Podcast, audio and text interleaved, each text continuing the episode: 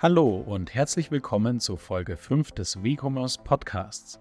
Heute sprechen Christina und ich über mögliche Social Media Abo-Modelle von Meta und TikTok, die wackelige finanzielle Lage von Thrasio und anderen bekannten Amazon FBA-Aggregatoren sowie die neuesten Entwicklungen im Haus About You. Im Hauptteil geht es heute dann um das Thema Schmuck im E-Commerce. Ihr erfahrt, wie sich die Branche im Onlinehandel entwickelt und entwickelt hat und welche Trends gerade in sind.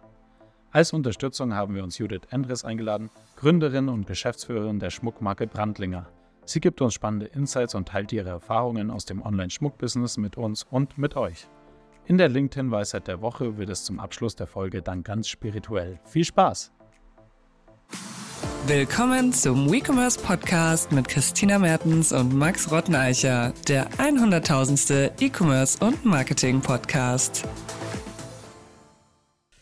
Hallöchen, Max. Guten Morgen, Christina. Wie geht es dir denn heute? Mir geht's gut. Wir haben den Freitag, den 13. Oktober, 25 Grad hier in München.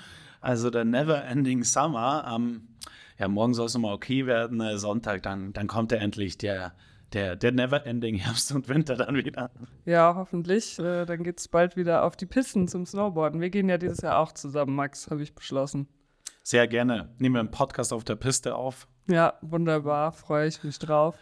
Ähm, genau, bevor wir heute wie gewohnt mit äh, den News reinstarten, möchten wir noch ein Wort an unsere Community richten.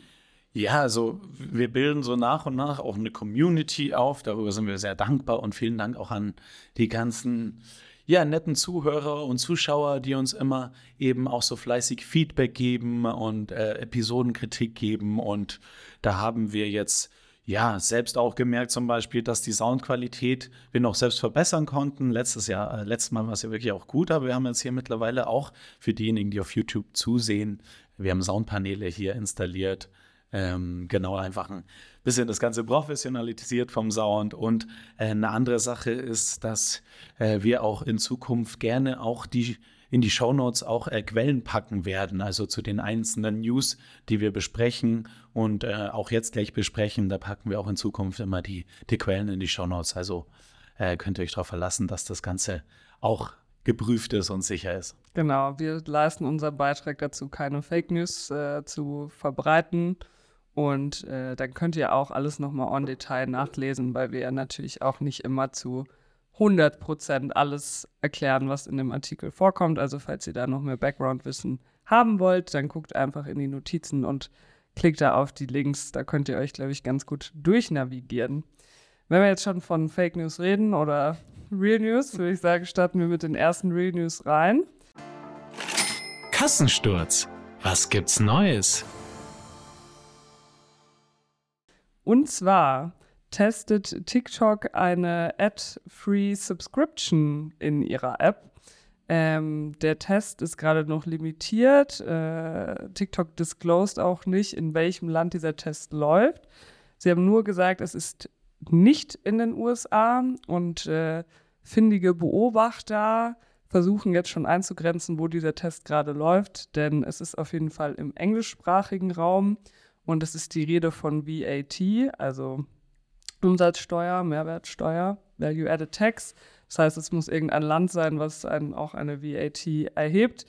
Wo genau es stattfindet, weiß man aber nicht. Ähm, die Höhe liegt aber bei 4,99 Dollar.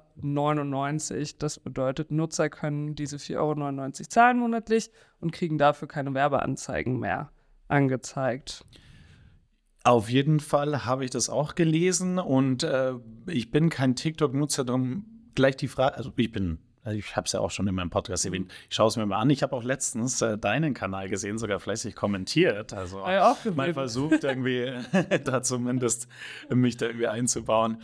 Aber ja, äh, du als äh, TikTok-Heavy-User, würdest du 4,99 für ein werbefreies TikTok zahlen? Ähm, nee, ich glaube nicht, weil rein, wenn ich jetzt an TikTok denke, kommt es mir gar nicht so werbelastig vor. Also ich finde, die sind immer noch recht konservativ, was die Werbeanzeigen betrifft. Also ich habe schon das Gefühl, man kann ewig scrollen, bis einmal eine Werbeanzeige angezeigt wird. Kann mir aber auch vorstellen, wenn sie so ein System wirklich ausrollen würden, dass sie natürlich auch die Werbeintensität dann erhöhen, einfach auch um Nutzer zu in, äh, incentivieren, dann dieses Abo eben abzuschließen. Aber jetzt gerade würde ich es noch nicht machen. Außerdem bin ich ein, eigentlich ein großer Fan auch mhm. von, von Werbung auf meinen Plattformen, weil da ist schon oft die eine oder andere Werbeanzeige dabei ist, die mich dann zu einem Kauf verführt. Ja, also wir hatten es in den letzten, um ein bisschen auf die Gründe einzugehen. Ne? Also wir hatten es in den äh, letzten Folgen auch schon mal erwähnt. Äh, Werbung wird ja auch gerade in Apps immer schwieriger.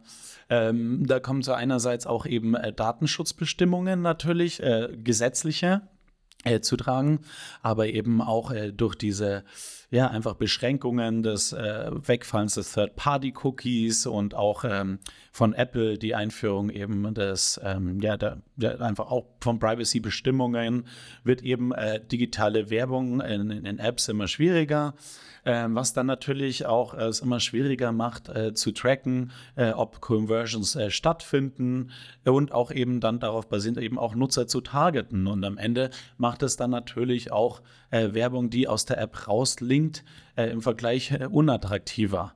Ähm, das ist, denke ich mal, so ein Grund, warum dann eben auch ähm, ja, TikTok sagt, okay, wir wollen am Ende jetzt halt auch äh, trotzdem weiter Revenue machen und dem Ganzen entgegenwirken und da äh, komplementär eben auch ein äh, Angebot schaffen. Aber ich glaube, TikTok sind nicht nur die einzigen, die daran testen, richtig? Genau, also es gibt ja schon bei Twitter slash X gibt es ja schon eine zumindest werbereduzierte Abo-Version und auch Meta äh, scheint Pläne zu haben, laut der, äh, der, der, des Wall Street Journals. Und äh, da soll das Ganze so aussehen, dass nur in der EU, also es wird nicht in den USA oder woanders angeboten, sondern nur in der EU, dass es auch ein Abo-Modell geben soll und Nutzer die Möglichkeit haben, entweder proaktiv einzuwilligen, dass ihre Daten verarbeitet werden dürfen für personalisierte Werbung, für Targeting oder sie auf der anderen Seite ein Abo dann abschließen, dann haben sie eben eine werbefreie Meta-Experience und das Ganze wird aber recht teuer sein. Ich habe mir das hier mal rausgeschrieben. Also es gibt nochmal einen Unterschied zwischen Desktop- und App-Nutzung. Äh, in der Desktop-Version soll es 10 Euro Base-Fee kosten im Monat. Äh, in der App-Nutzung 13, weil Meta natürlich auch an den App Store dann ein bisschen was abdrücken muss, ein Commission. Plus 6 Euro für jeden gelinkten Account quasi. Das heißt, also ich habe ja zum Beispiel, glaube, vier Instagram-Accounts oder so für alle möglichen Use Cases, den WeCommerce, einen. Den ihr übrigens folgen dürft. Den, den ihr übrigens folgen dürft, genau. Den, den WeCommerce Instagram-Channel, meinen Golf-Channel, meinen privaten Channel, dann habe ich noch einen für die Arbeit. Und wenn ich das mal so zusammenrechne, dann denke ich mir, 24 Euro für all meine Accounts, das sind nur Instagram, nicht mhm. Facebook, plus dann nochmal irgendwie 13 mhm. Euro. Also das würde ich ja im Leben nicht zahlen. Also entweder eine Wohnung in München mieten oder Social Media werbefrei. Was wählst du? genau. Ähm, ja, aber Metas Plan dahinter ist, ähm, ist eben, um, einer, um einem EU-Vorstoß zu entgehen. Und zwar ist geplant, dass alle Nutzer in Zukunft proaktiv eben zustimmen müssen, dass ihre Daten eben verarbeitet werden, die personenbezogenen Daten für eben Werbetargeting. Und das ist ja das, also die Einnahmequelle von, äh, von Meta überhaupt. Und äh, da haben sie eben Angst, dass sie da mit der EU wieder ein bisschen clinchen. Gibt es ja auch gerade äh, Verfahren und äh, der Saki musste ja auch schon vom EU-Parlament mal äh, Rede und Antwort stehen. Genau, und um eben so Datenschutzbestimmungen ein bisschen aus dem Weg dann zu gehen oder einen Alternativweg zu finden, um trotzdem Revenue zu sichern, in der EU soll eben dieses Modell eventuell eingeführt werden. Du hast ja schon über äh, Twitter Blue gesprochen und äh, generell X ja eben, dass die dann eben da schon so ein werbereduziertes Modell haben. Und äh, da ja auch über generell äh, die Plattform X und äh, Twitter Blue Also wir haben es ja auch letztes Wochenende gesehen. Also wir nehmen hier am 13. Oktober auf. Äh, das ist circa eine Woche nach diesen schrecklichen Vorkommen in Israel, nach diesen Terrorattacken der Hamas.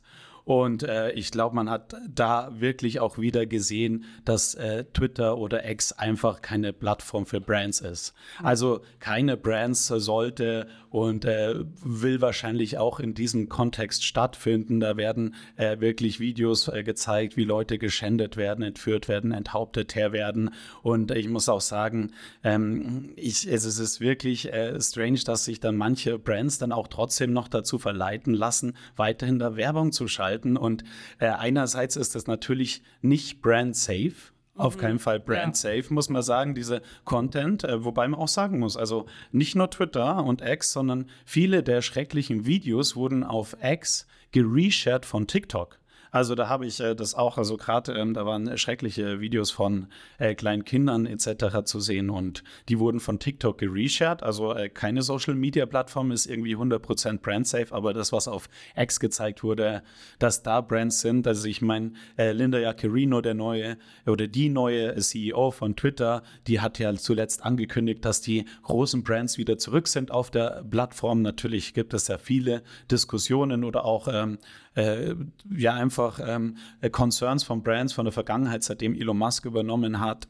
Ähm, dass eben die Plattform so, so, so in eine strange Richtung driftet. Aber ich muss sagen, ich habe auch keine große Brandwerbung mehr gesehen auf Twitter und X, sondern äh, was man sieht, sind irgendwie komische App-Developer oder irgendwelche Online-Games oder irgendwelche Domains mit Punkt 24 und also ähm, das sind äh, irgendwie die Werbepartner aktuell. Bloß eine Sache, da muss ich sagen, das ist wirklich, wird Amazon Music. Also da siehst du wirklich, da wird eine ähm, äh, Frau irgendwie entführt, da wird, äh, werden Kinder geschändet auf X und dann als nächstes, ähm, ja, möchten sie drei Monate Amazon Music gratis testen äh, und dann wieder das nächste wieder ist. Also äh, da muss man echt sagen, das ist einerseits nicht brand safe, generell, äh, wie, wie, wie die überhaupt da schalten, Werbung schalten kann, ist mir wirklich fremd.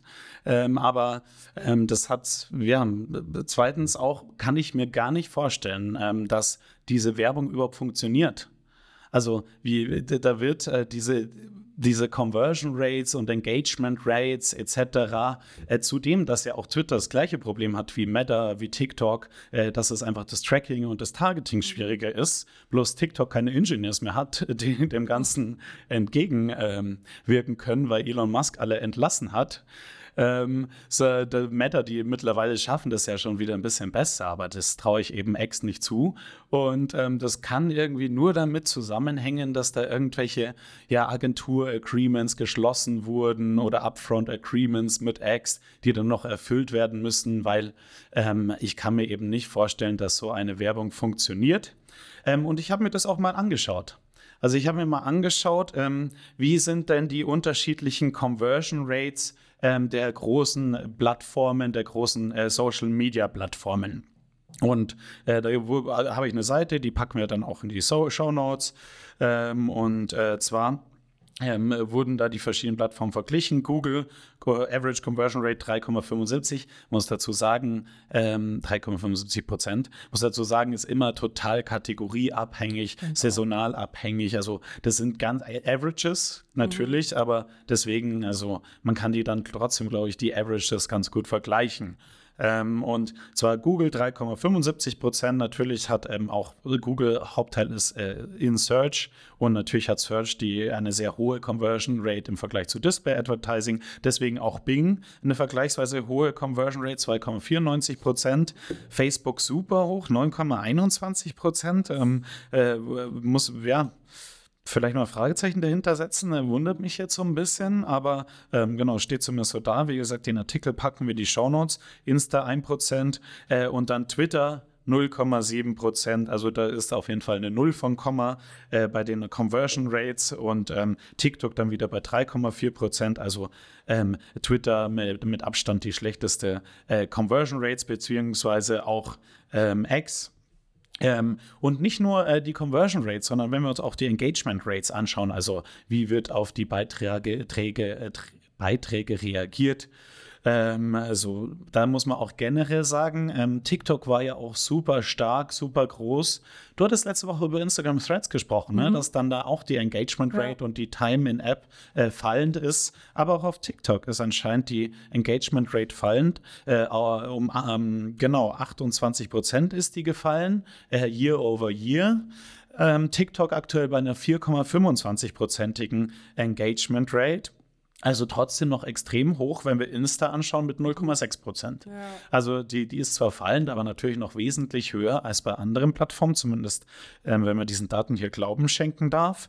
Ähm, und äh, wenn wir dann sehen, dann ganz schlechter ist noch Facebook mit 0,15 Prozent, aber dann am absolut schlechtesten äh, Twitter wieder mit 0,05 bis 0,17 Prozent, also auch äh, weit hinter TikTok und Insta. Also zusätzlich dazu, dass die Plattform nicht brandsafe ist, ähm, ähm, ist sie halt eben auch ähm, natürlich von den KPIs, glaube ich, äh, sehr schlecht, ähm, wo man, wobei ich, wo es mich dann eben wundert, äh, wie dann auch Werbekunden da weiter Werbung betreiben können. Aber vielleicht gibt es individuelle Cases, wo das dann äh, besser ist, äh, zum Beispiel. Also man sieht ja auch ähm, irgendwelche Bitcoin oder irgendwie andere Altcoin-Werbung und so. Vielleicht ist es da dann irgendwie äh, besser, wenn man da mit Fraud oder so arbeitet. Aber ja, die, die, die, die, die, die Rates fallen, es wird äh, immer schwieriger eben dort. Und ähm, irgendwie hat dann trotzdem ähm, die, die Plattform Twitter oder auch X einen Wert, muss ich sagen. Also diese Live-News, ähm, so schrecklich sie sind, aber für gerade Journalisten Mhm. äh, etc. und äh, Regierungen, äh, ja, Mitarbeiter ähm, und die dann untereinander mit den Journalisten, mit der Presse und politisch Interessierte, hat die ja dann trotzdem einen Wert. Es ist kein Ort für Brands, also kein B2C-Ort, aber ich finde einen B2B-Ort sozusagen. Ähm, also wie gesagt, auch wie furchtbar dass die Bilder waren und ich, ich sollten auch, glaube ich, nicht immer auch gezeigt werden, aber äh, so gerade auch nicht in einem Consumer-Kontext, aber äh, sie hat trotzdem einen gewissen Wert und vielleicht macht es dann auch vor dem Hintergrund, gerade jetzt speziell für X, äh, Sinn zu sagen, okay, also Werbung ähm, soll und Brands sollten hier generell nicht stattfinden. Das ist einfach nicht der, also generell Free Speech ist vielleicht auch nicht der richtige Ort für Brands. Ja. Ne, eine Free Speech-Plattform. Ähm, und vielleicht ist das dann auch eine ganz gute Möglichkeit zu sagen, ja, okay, also die Werbeplattform hat einen Wert äh, für, für gewisse äh, Gruppen, Bevölkerungsgruppen, ähm, und, ähm, aber nicht für Brands. Und deswegen ähm, ein Subscription-Model macht hier Sinn, äh, noch zusätzlich, zusätzlich zu den anderen Punkten, die wir ja schon gesagt haben. Ja, ich denke auch, ähm, dass das ein Weg sein könnte für Twitter langfristig zu bestehen. Die Werbeannahmen sind ja richtig eingebrochen, ähm, knapp 50 Prozent. Und trotzdem sagt Elon, dass sie auf dem, auf dem Weg zur Profitabilität sind. Das ist ja auch logisch, wenn du noch zehn Mitarbeiter hast, dann hast du halt nicht so viele Ausgaben. Ähm, aber Spaß beiseite. Ich denke auch, dass das einfach ist jetzt keine Entertainment, hihi, ich kaufe mir einen neuen Rasenmäher-Plattform, sondern einfach eine sehr ernstzunehmende poli politische Plattform. Ich meine, es haben sich schon immer auch Gruppen gebildet, Widerstandsgruppen, man kann sich gut organisieren. Luisa Neubauer hat mal in einem Interview gesagt, dass am Anfang von Fridays for Future Twitter mit die wichtigste Plattform war, um sich zu vernetzen und dann wie einzelne Zellen in den Städten zu, zu bilden und einfach Sachen voranzutreiben. Und da finde ich, hat X auf jeden Fall seine Daseinsberechtigung, aber natürlich muss sich Elon Musk auch überlegen, wie er das denn monetarisiert, weil nur weil man vielleicht einen Mehrwert stiftet für die Gesellschaft, auch wenn ich der Meinung bin, dass die Bilder zu krass sind und zu ungefiltert, lässt sich das halt einfach so noch nicht monetarisieren. Deswegen, vielleicht sind die Leute ja bereit zu zahlen. Allerdings schließt man halt dann automatisch auch wieder Gruppen aus, die zum Beispiel keinen Zugang haben zu Online-Zahlungsmitteln oder die sich das einfach nicht leisten können, selbst nur in Anführungszeichen die 5 Dollar im Monat oder 10 Dollar im Monat sind für viele Leute sehr viel Geld. Und dann hat es natürlich wieder einen diskriminierenden Aspekt. Deswegen. Das stimmt, das stimmt. Also, ab, wie wolltest du dich schon fragen? Also, auch bei Insta mit den 10 Euro oder Dollar im Monat, 13 Dollar für die App-Nutzung und dann pro Account nochmal 6, dann bei Twitter nochmal äh, 5 Euro. Also ich weiß nicht, ob äh, Benutzer das wirklich äh, bereit sind zu zahlen und da sehe ich so eine gewisse äh, Zwickmühle. Ne? Also einerseits äh, Werbe, also Werbung auf X sowieso nicht, aber auch, äh, wir haben ja schon gesagt, ähm, ich meine, TikTok braucht sich ja dann noch keine Sorgen machen, auch nicht Instagram. Ja. Aber ich meine, zukünftig wird es halt einfach immer schwieriger, die Werbung in solchen Plattformen und ähm, dann einerseits äh, Werbung funktioniert nicht, dann auch die Abo-Modelle äh, wissen wir auch nicht, ob die Nutzer dafür so zahlen müssen. Also irgendwas äh, muss auf jeden Fall, müssen sie sich auf jeden Fall einfallen und äh, werden sie sich auch einfallen lassen. Ich meine, es ist ja dann auch ein bisschen ein Vorgaukeln von einer Chance, äh, einer Chance, einer Entscheidung, die man am Ende selber treffen darf. Also wenn ich jetzt die Wahl hätte, irgendwie 40 Euro im Monat für Instagram zu zahlen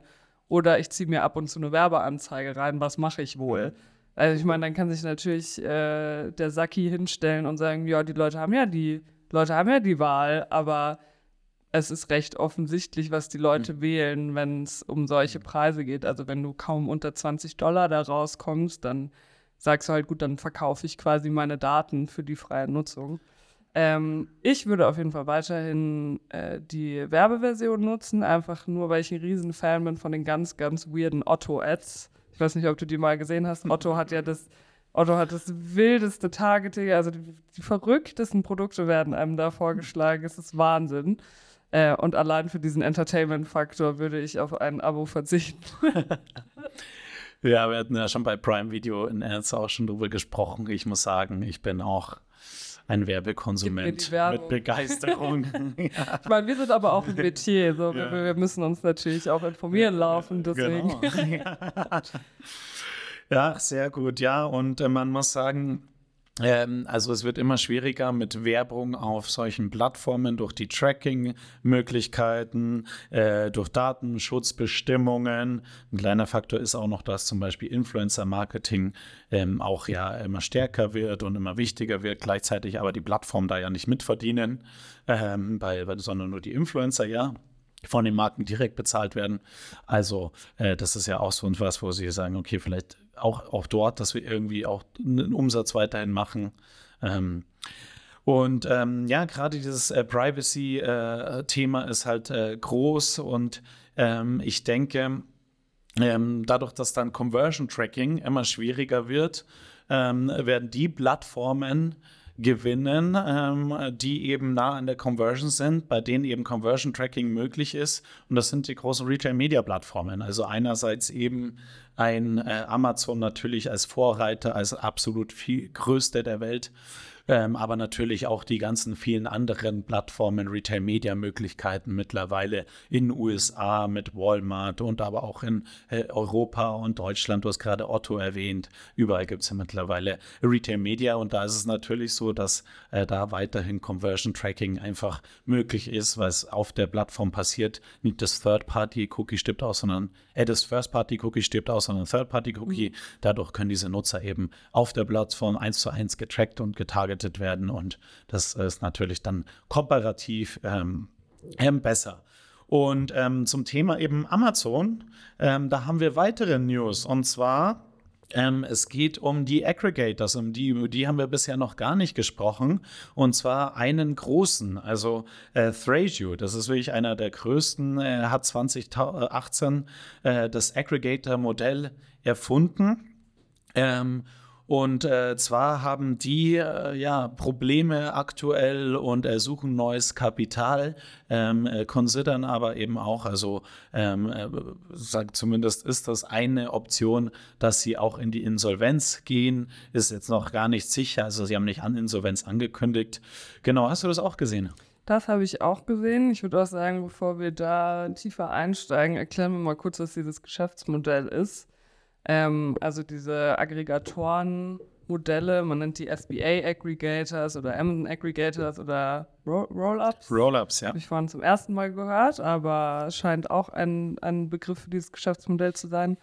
Und zwar sind das ähm, ja eigentlich riesige Brand-Portfolios. Also Thrasio kauft sehr gut performende Amazon FBA Brands auf und konsolidiert die quasi unter dem Thrasio Schirm Und äh, in der Hoffnung, dass die dann weiter wachsen und optimieren dann die Prozesse. Der Sinn dahinter ist, dass quasi Thrasio gebündelt alle Skills und das ganze Knowledge in-house hat, wie man eben FBA-Brands äh, steuert und größer macht. Und dann kaufen die halt Brands, die auf einem aufsteigenden Ast sind, noch nicht komplett äh, ausgeschöpft sind und sagen dann, wir setzen da jetzt eigene Mitarbeiter drauf, die halt die Marke dann vorantreiben. Und klingt ja auf dem Papier auch erstmal gut, macht ja auch Sinn. Es hat auch äh, viele Investoren zunächst begeistert. Also ich glaube, Thrasio allein hat 3,4 Milliarden insgesamt eingesammelt. Ähm, weiß nicht, ob das alles äh, VC-Money ist oder ob da auch äh, Kredite mit drin sind in den 3,4. Ich glaube auch Private Equity, soweit ich das verstanden habe. Also äh, Silver Lake ist, also Genau. Ähm, verlinken wir dann in den äh, Shownotes, wie da die Kapitalstrukturen waren. Genau, und ähm, die wurden auch äh, 2021 noch auf äh, zwischen 5 bis 10 Milliarden geschätzt. Also das sind hier wirklich Dimensionen, das kann man sich, äh, kann man sich kaum, kaum vorstellen. Und dann gab es eine sehr große Aufbruchsstimmung damals. Also Thrasio ist äh, vorangegangen, ist ein US-Player. Und äh, dann sind viele so Aggregator-Modelle aus dem, aus dem Boden noch geschossen. Zum Beispiel Elevate Brands in den USA wurden jetzt aufgekauft von Seller X. Ähm, Seller X gibt's, dann gibt es Berlin Brands Group, Razer Group, also Amber Group, das ist jetzt ein Zusammenschluss aus zwei anderen Aggregatoren. Gibt also viele Player, die da mitverdienen. Also wollten. die Aggregator haben sich aggregated. Die Ag Stimmt. es gab eine, eine große Aggregator Aggregation. ähm, genau, viele der, der Amazon Aggregator haben sich untereinander jetzt irgendwie aufgekauft und es gab auch jetzt schon die erste Pleite, weil nach diesem Aggregator Frühling, wie ich ihn gerne nenne, äh, kam ja das böse Erwachen. Und zwar in Covid haben alle da Geld drauf geworfen ohne Ende. Es gab günstig Kredite, es gab Kredite für alle, der letzte zahlt. Ähm, nee, zu Top-Konditionen. Und jetzt äh, kommen mehrere Probleme zusammen, weswegen Player wie Thrasio und auch andere finanziell ein bisschen in Straucheln geraten sind. Also zum einen äh, ist natürlich E-Commerce weiter zurückgegangen als ursprünglich prognostiziert nach Covid.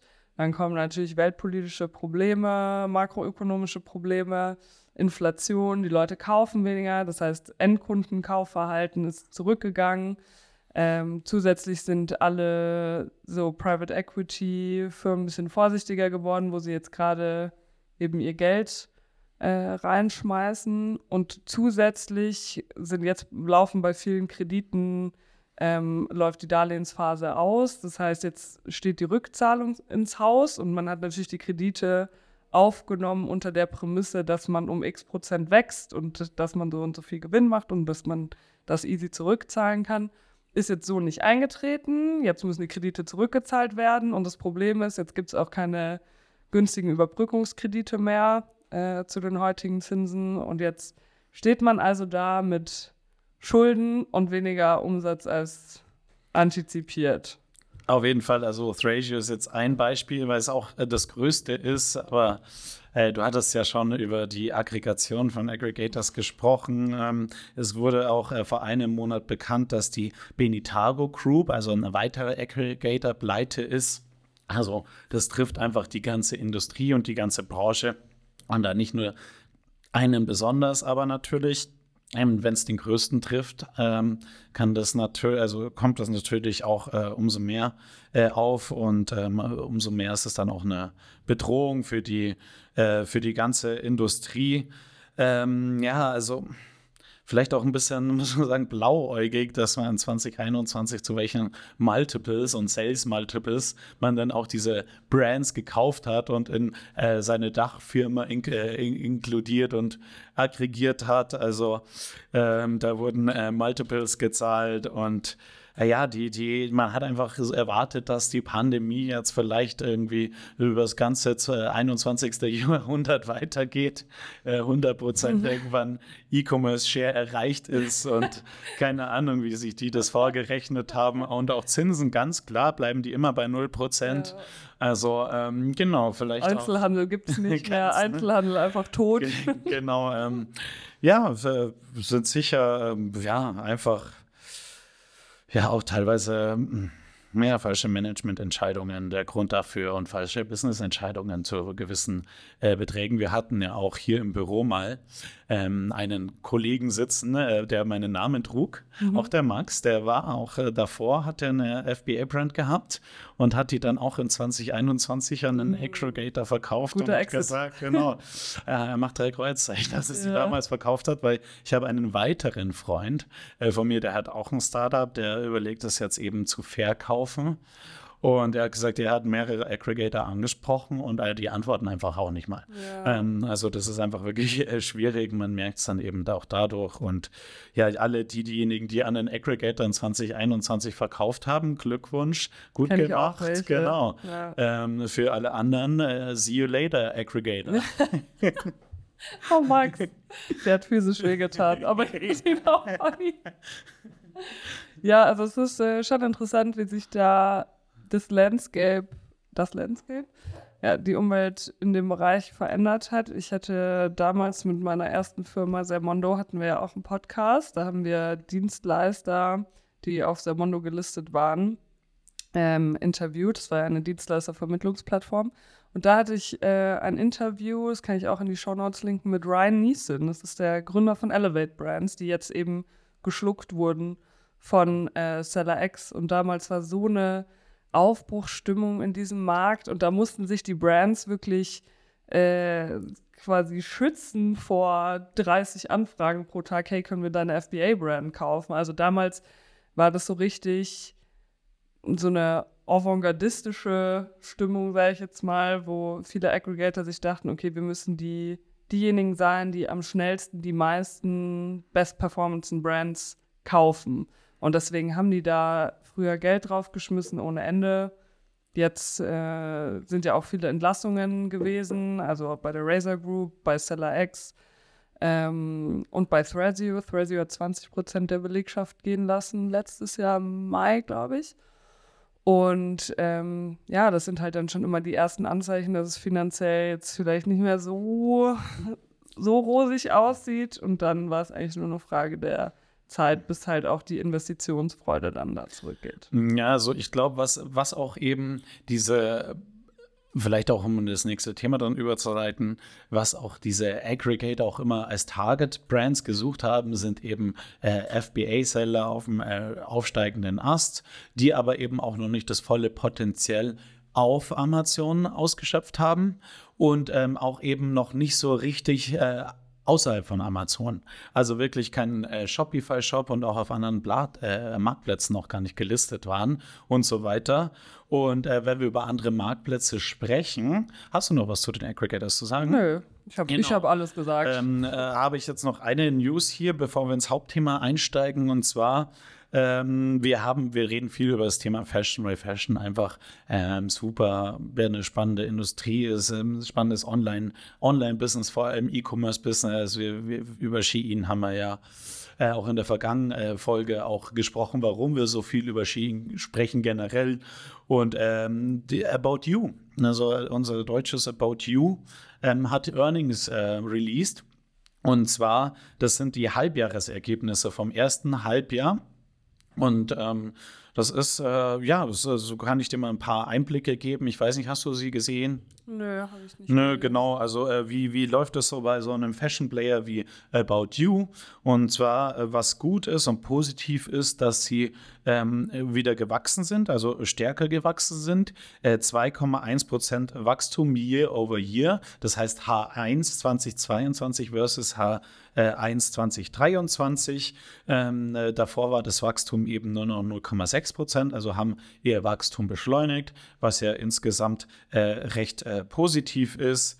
Ähm, gleichzeitig ist aber die Cross-Margin äh, von 41 Prozent auf 37 Prozent ähm, gesunken. Äh, das hat natürlich mit Preisdruck auch im Markt zu tun, auch vielleicht mit Overstocks äh, zu tun, die dann discounted rausgehen müssen. Also das macht natürlich äh, äh, Druck ähm, auf die Marge und um dem entgegenzuwirken, äh, hat About You eben Kosten eingespart und massiv im ersten Halbjahr Kosten eingespart und gerade im Bereich Marketing, wo About You immer sehr stark war, immer sehr groß war, ähm, haben sie eben massiv Kosten eingespart. Und zwar, ähm, das muss man sich auch überlegen, die haben ähm, in der Vergangenheit 18,5 Prozent des Umsatzes in Marketing ausgegeben. Ich finde das extrem viel. Das ist wirklich viel. Genau, die machen aber eben auch TV-Werbung und gerade Mhm. die sind ja in neue Märkte reingegangen, viel auch in Osteuropa und generell in Europa.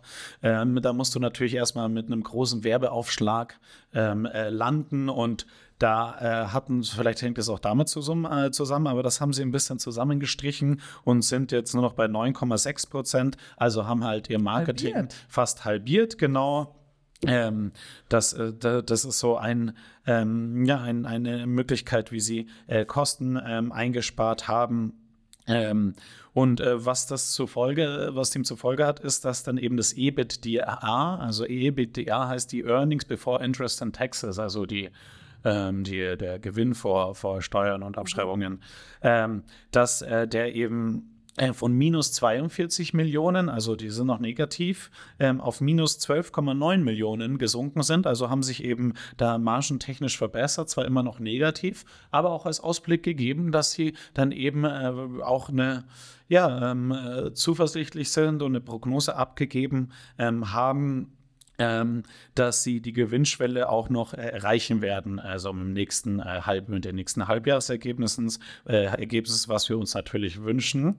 Weil du bist auch ein großer Tarek Ich Müller-Fan. bin großer, ich bin Tarek Müller Ultra. Genau.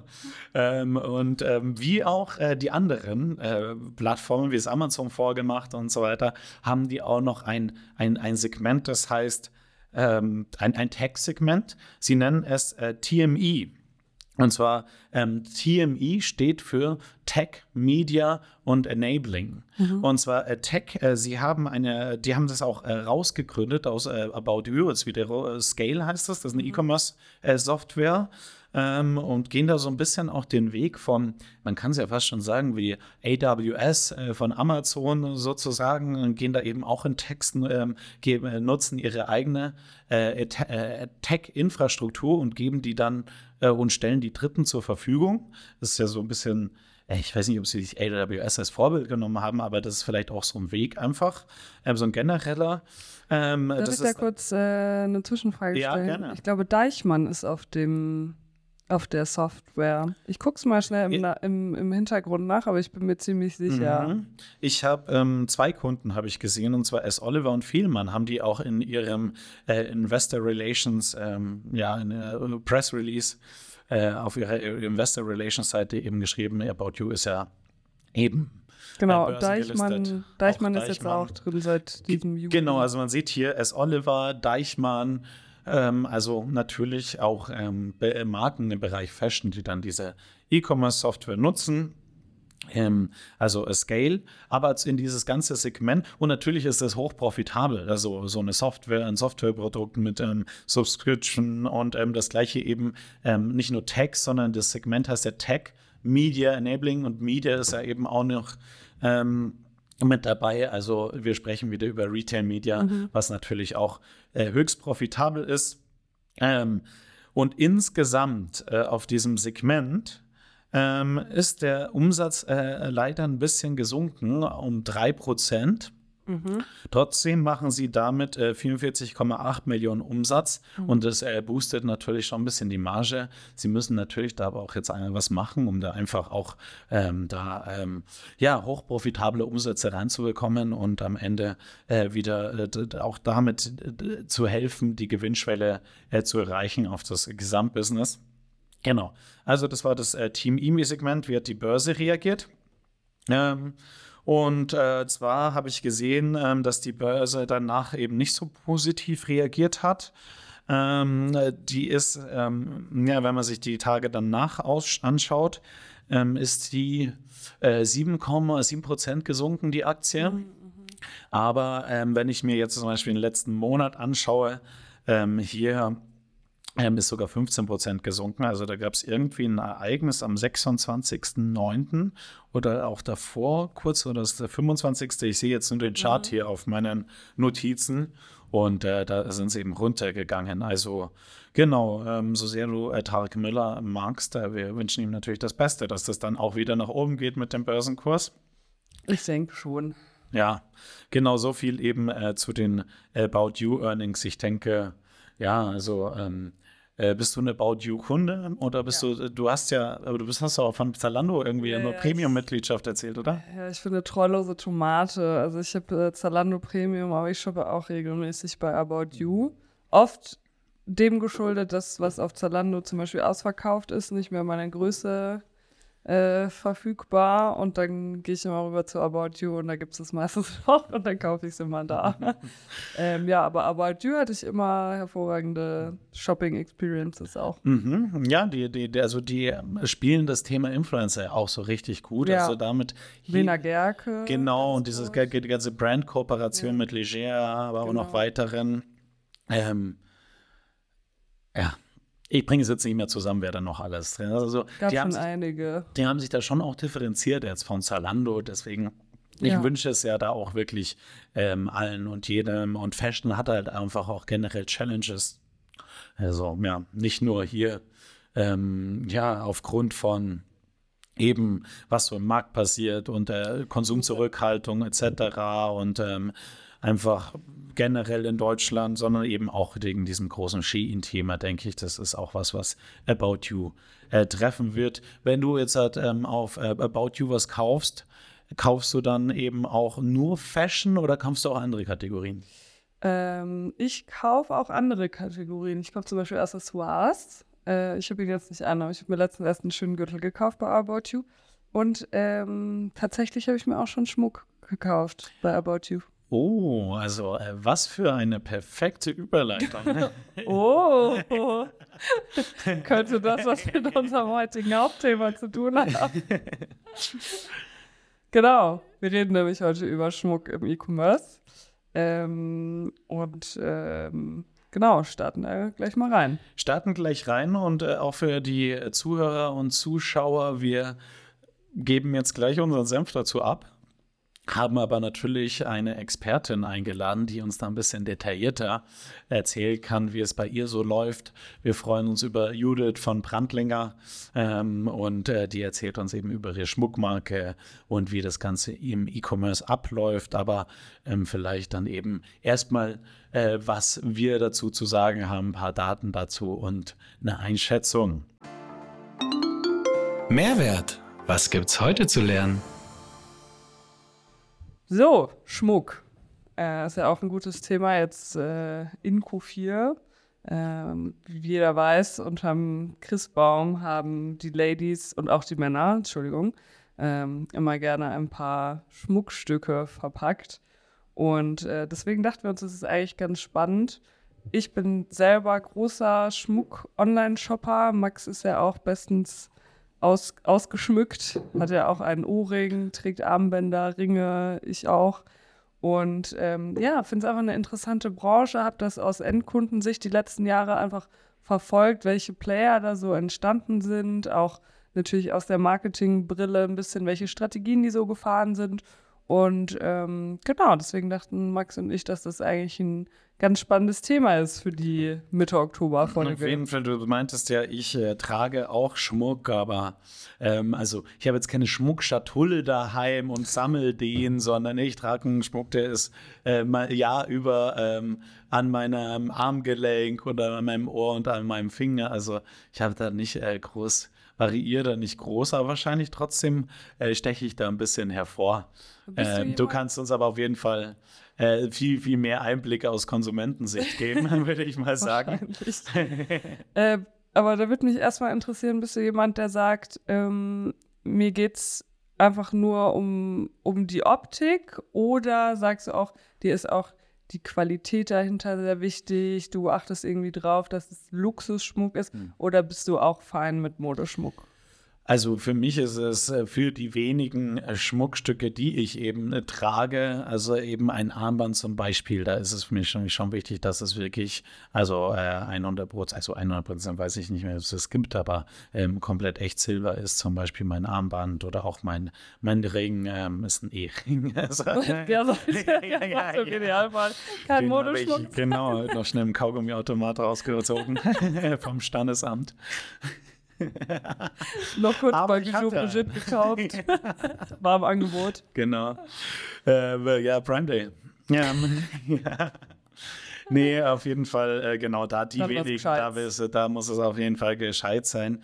Äh, ich dachte mir auch immer, also ich äh, trage das seit ein paar Jahren oder sagen wir mal fünf Jahren, äh, das Ganze, äh, verheiratet bin ich seit sechs Jahren, aber ähm, genau, auch dieses Silberarmband oder auch Ohrring seit ein paar Jahren. Und äh, mich hat das im Vorfeld auch so ein bisschen immer ähm, gestört und ähm, dass, dass das einfach mich so einengt, dass es so, so auch wenn, wenn sowas schwer ist und drum also wäre ja eigentlich Modeschmuck für mich besser, wenn ich das, dass ich das, weil das leichter ist, unbe, unbemerkter ist, aber irgendwie bin ich mir dazu schade irgendwie so äh, irgendwie Plastik um meinem Armgelenk oder zu tragen oder sonst irgendwas und genau, ich habe mich jetzt auch dran gewöhnt. Außerdem muss man auch sagen, Max, ich glaube, du bist einer der tollpatschigsten Menschen, die ich kenne. Das heißt, bei dir ist es, glaube ich, schon gut, wenn die Sachen auch eine gewisse Mhm. Qualität haben, dass wenn du mal irgendwo hängen bleibst, dass dir das Schmuckstück dann ähm, trotzdem 100 Prozent stimme ich dir dazu. erhalten bleibt.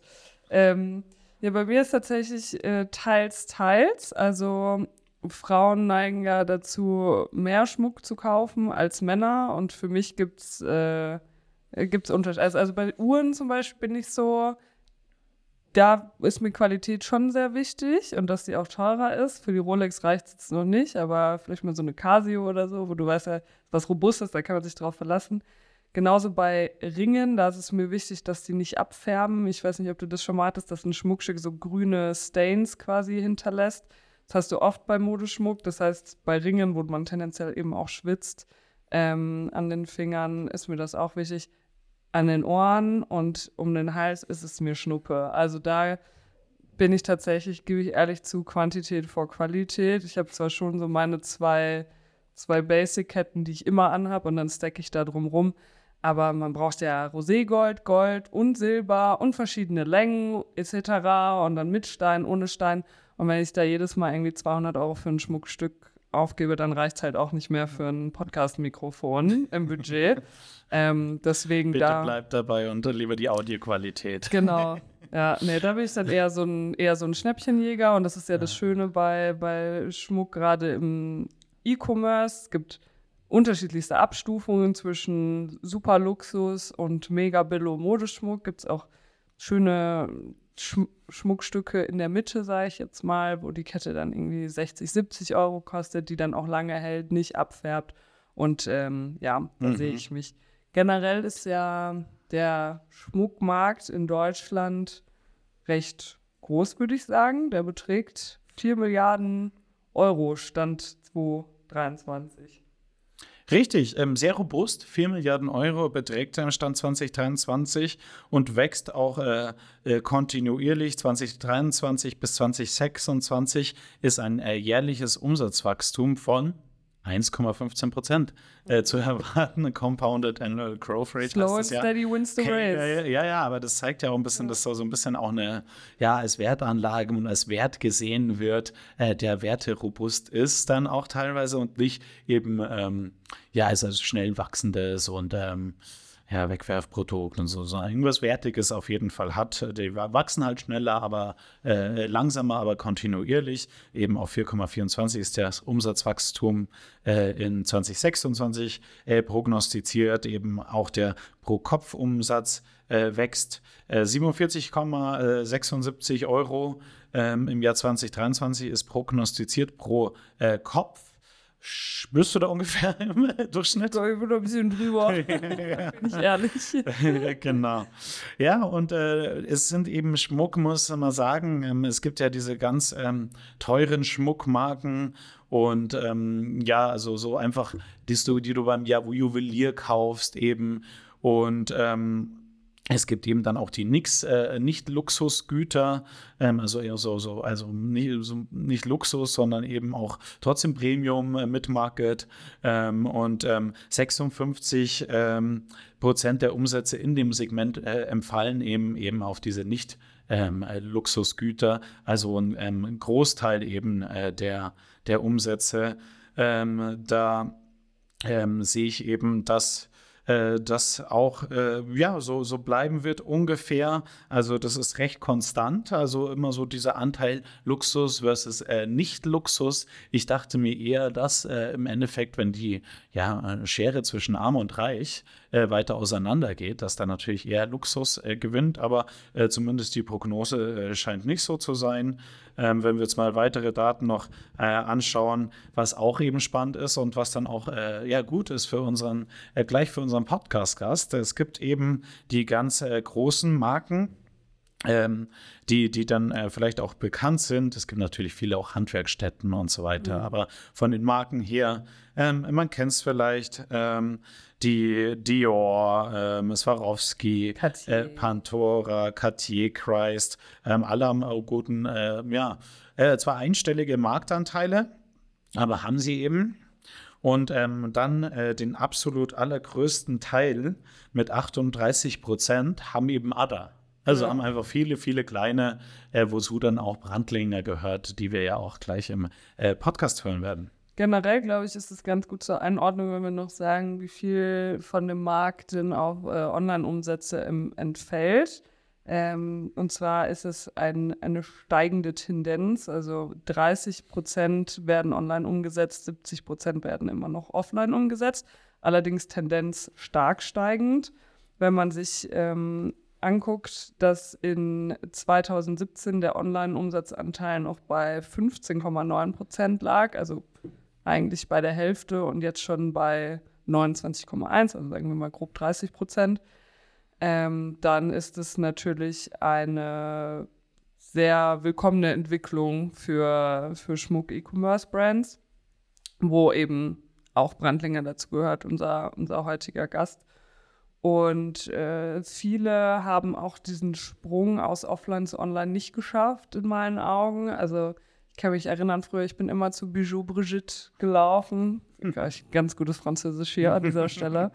Und zu Claire's und äh, wie sie alle heißen, 360. Das, die gab es früher, ich weiß nicht, ob es die Männer hier relaten können, aber die Frauen bestimmt, gab es in jeder Shopping Mall, gab es in, in jeder Stadt mehr so ja, nicht ramschig, aber auf jeden Fall Modeschmuck, teilweise auch besserer Modeschmuck, der dann irgendwie schon Sterling Silber war.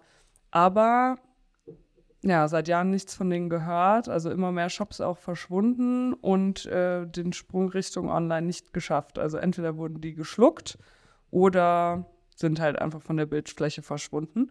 Ähm, hingegen viele andere Player sind ja groß geworden im Schmuck-E-Commerce. Äh, ich nenne jetzt mal ein paar Beispiele ähm, so mit die ersten waren ja so Captain and Son, Paul Valentine, die haben damals ganz gut dieses ganze Instagram-Marketing für sich verstanden und verstanden, dass Schmuck eben sowas sehr Visuelles ist, was man mit Bildern gut transportieren kann. Da war natürlich Instagram die perfekte Plattform.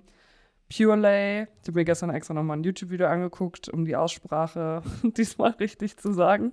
Ach so. Ja, von okay, der Gründerin ja, selber. Purelay. Nee, es ist äh, Purelay, also okay. die, äh, die Gründerin spricht das selber so aus. Ähm, dann iCrush, äh, Bruna the Label oder zum Beispiel Brandlinger. Das sind eben alles äh, so Brands, die sehr groß geworden sind ähm, mit dem E-Commerce und manche von denen sind ja mittlerweile auch über Schmuck hinausgewachsen. Also Captain Sun äh, angefangen mit Schmuck, ich mache ja mittlerweile Reisegepäck, Rucksäcke, äh, Bauchtaschen, also die sind von Schmuck ins allgemeine Accessoire-Game ein bisschen ähm, rübergeschwappt. Ja, also wir hatten ähm, ja bei bei anderen Luxusgütern, zum Beispiel eben, als wir die Kaira wie hier zu Gast hatten, hatten wir über Luxusaccessoires gesprochen, wie Handtaschen oder auch äh, Luxusmode. Ähm, die hatten ja dann diese Funktion mit den Curated Marketplaces, also dass du eben da wirklich zwar Marktplätze hattest, ähm, aber diese Marktplätze eben ähm, nur sehr ausgewählt und selektiv äh, waren und eben diese Marktplätze eben auch die Marken eingeladen haben, die auf diesen Marktplätzen verkaufen durften. Und äh, das äh, beim Schmucksegment ist das wieder anders. Also Schmuck wird auch eher als Fashion gesehen, ist auch in Fashion gelistet. Mhm. Daher wird eben Schmuck auch auf den äh, gängigen Fashion-Plattformen verkauft. Eben About You haben wir vorher gesagt, aber auch alle anderen, also äh, Zalando, natürlich gibt es auch auf Otto Schmuck, eBay Schmuck etc. Und auch auf Amazon gibt es Schmuck. Und ähm, im Endeffekt, äh, was mich auch äh, gewundert hat, also äh, große Luxusmarken ähm, die, die haben ja auch ähm, ja, Challenges oder verkaufen dann eben auch nicht auf Amazon zum Beispiel, ähm, können das teilweise aufgrund von Verträgen ähm, nicht, ähm, äh, werden ja trotzdem über den Graumarkt irgendwie auf die Plattform gespült. Hm. aber ja. die, die Fakes aus ge Genau. Genau, und das, also die, die, die, die ähm, bei, bei denen äh, die sind die zum Beispiel Luxus Fashion Brands und so, die gibt es ja dann nicht auf Amazon. Hingegen habe ich äh, bei Schmuck Swarovski habe ich auf Amazon gesehen. Und zwar scheinen die auch ein Vendor zu sein. Also die verkaufen wirklich an Amazon. Die haben einen eigenen Brandstore. Das ist hier ähm, äh, von Amazon verkauft, fulfilled bei Amazon. Ähm, und im Endeffekt, ähm, ja, ist es mhm. bei Schmuck anscheinend gar nicht so das Thema mit dem, äh, ja, Amazon und äh, neben welchen Marken bin ich da äh, visibel und äh, ja, deswegen, ähm, da, das war eine, eine Beobachtung, dass eben da diese Marktplätze einerseits eben, das ist nicht, nicht curated Marketplaces eben, sondern frei auf jedem Marktplatz äh, und gleichzeitig sogar Amazon auch diese großen Marken wie Swarovski im Portfolio hat. Das ist interessant. Also ich dachte immer, dass die, die großen Luxury-Marken eigentlich da so einen Bogen drum machen, weil es eben nicht zum Brand-Image passt. Also ich kann, könnte mir jetzt nicht vorstellen, dass ich mir ein Cartier-Armband auf Amazon kaufe. Cartier habe ich jetzt nicht geschaut, aber äh. ich, Swarovski ist zumindest aufgefallen. Ähm, aber man muss sagen, Swarovski hat ja auch unterschiedliche Tiers. Mhm. Also die haben ja, die haben ja High-End-Schmuck, also ich Ringe für 5, 6, 7, 20.000 Euro. Mhm. Haben aber auch äh, was im sag mal, normalen menschlichen Budget. Mhm. Also auch ab 50 Euro aufwärts. Bei uns war das früher so ein Klassiker zwischen 16 und 20. Immer wenn eine von den Mädels Geburtstag hatte, sie hat ein Swarovski-Armband bekommen oder eine Kette. Und das war halt immer so um die 100 Euro. Dann schenkst du das zu 10. Jeder schmeißt einen Zehner rein, so was das Taschengeld hergibt. Ähm, also in dem Preissegment kann ich mir auch vorstellen, dass es vielleicht ein guter Channel zur Kundenbindung ist und dann später wenn man dann so alt und grau ist wie ich mit 27, äh, dass man sich dann vielleicht mal was rauslässt, was halt dann eher 1000, 2000 Euro kostet, weil man eben schon an die Marke gebunden ist, weil man schon früh auf Amazon zum Beispiel was niedrigpreisigeres gekauft hat. Das scheint dann vielleicht so zu sein. Ich müsste mir mal das Pro Produktportfolio auf Amazon von Swarovski anschauen, weil das wäre dann schon auch eine sehr schlaue ähm, Strategie. Äh, ich bin ja eh ähm, der Meinung, dass jede Brand äh, irgendwie ähm, auf Amazon zumindest sich mit der Plattform auseinandersetzen muss. Und irgendwie, wenn sie sich nämlich nicht damit auseinandersetzt mit der Plattform, werden es andere machen, stellvertretend für die Brand. Und das ist meistens dann auch nicht so im äh, Sinne der Brand, wie dann diese Marken dargestellt werden. Und das kann vielleicht ein gutes äh, Modell sein, dass sie eben nicht komplettes Produktsortiment auf Amazon gelistet haben, sondern eher das niedrigpreisige Segment und da eben eher die Kunden äh, in ihre Brand, äh, zu ihrer Brand holen und dann äh, eben darauf eben wieder äh, basierend upsellen oder äh, eben in die äh, teurerpreisigen Produkte in die äh, D2C, ähm, in den eigenen D2C-Channel reinholen oder sonst auch in die Läden natürlich und so weiter. Das kann vielleicht auch eine gute Strategie sein oder ist sogar eine gute Strategie. Ja, weil ich sehe es hier gerade vor mir. Ich habe es jetzt einfach mal aufgemacht in der Amazon-App. Wenn ich da eingebe Swarovski-Ohrringe, dann ist alles so um die 50 bis 100 Euro. Und aus eigener Erfahrung weiß ich, dass es da auch weitaus teure Ohrringe gibt. Das teuerste, was ich hier gerade sehe, sind so 180. Aber jetzt so das, was man im Store teilweise sieht, dass die Sachen halt 6, 7, 800 Euro kosten, das sehe ich jetzt hier nicht direkt. Mhm. Deswegen mhm. denke ich, dass es vielleicht genau so eine schlau. Strategie Das ist auf jeden Fall schlau, ähm, denke ich mir. ähm, es ist auf jeden Fall ein Ansatz, eben Kunden in einem anderen Segment anzusprechen und dann auch wieder diese Kunden zu haben, ähm, zur Marke zu holen. Also ähm, können, äh, könnte eben auch ein Ansatz für, für andere Brands sein, die eben auch äh, Luxusportfolio sowie auch niedrigpreisiges Portfolio anbieten und dann eben nur einen gewisse, ja, gewissen Teil des Portfolios auf Amazon zu listen. Ähm, äh, noch eine Sache, so eine Statistik, die ich geschaut habe, nachgeschaut habe: Anteil D2C versus Marktplätze. Was schätzt du? Über alle Schmuckbrands hinweg jetzt? Genau, einfach äh, eine Statistik aus dem Jahr 2023, so ein Report, den ich gesehen habe. Schwierig, ich bin auch so ganz schlecht im Schätzen, ne? Okay, ich sage jetzt äh, 40 D2C und 60 Marktplätze. Ja, ist es äh, knapp daneben, ist auch vorbei. 55,2 Prozent die D2C, also äh, leicht mehr D2C, aber knapp 50-50. Ja. Genau. Puh, da bin ich ja nicht ganz so vorbei. Hast du ich habe hab immer Angst, dass ich was sage, was so komplett, so dass ich sage 10 Prozent und dann sind es 60 oder so. Bin ich so angsteinflößend? Ja, das untergräbt dann ja meine, meine Kompetenz und meine Autorität. Ähm, Christina, hast du noch was zu Schmuck zu sagen oder sollen wir unsere Influencerin, unsere, unseren Gast reinholen? Ich, ich, Ich würde schon gerne zumindest kurz noch darauf eingehen, ähm, welche Trends ich gerade sehe, so vielleicht im, im Schmuckbereich. Ich meine, Challenges, gut, da reden wir ja gleich mit Judith auch drüber. Ist halt einfach, dass man, dass man den Kunden viel visuelles Material zur Verfügung stellt, dass der Kunde genau weiß, was kann er erwarten, welche Farbe, welche Steinchen, dass du eine 360-Grad-Ansicht hast, dass du es am Model zeigst, dass du weißt, wie lang ist die Kette, ähm, wie, wie lang ist das Armband, wie breit ist das Armband etc. pp, dass, die, dass der Endkunde einfach weiß, worauf er sich ähm, äh, einlässt. Äh, da gehen wir jetzt eh gleich genauer drauf ein. Ähm, aber so, ich finde, es gibt ein paar Trends auch, die ich sehe. Zum einen Customization und äh, Personalisierung hatten wir ja auch schon in der, ich glaube, vorletzte Folge. Genau, für die, die es nicht äh, gehört haben, Folge Nummer 4. Da sprechen wir. Ist Folge Nummer drei? Oder haben wir da letztes Mal drüber? Genau, letztes Mal haben wir darüber Ah, gesprochen. Okay. ich bin schon wieder verwirrt.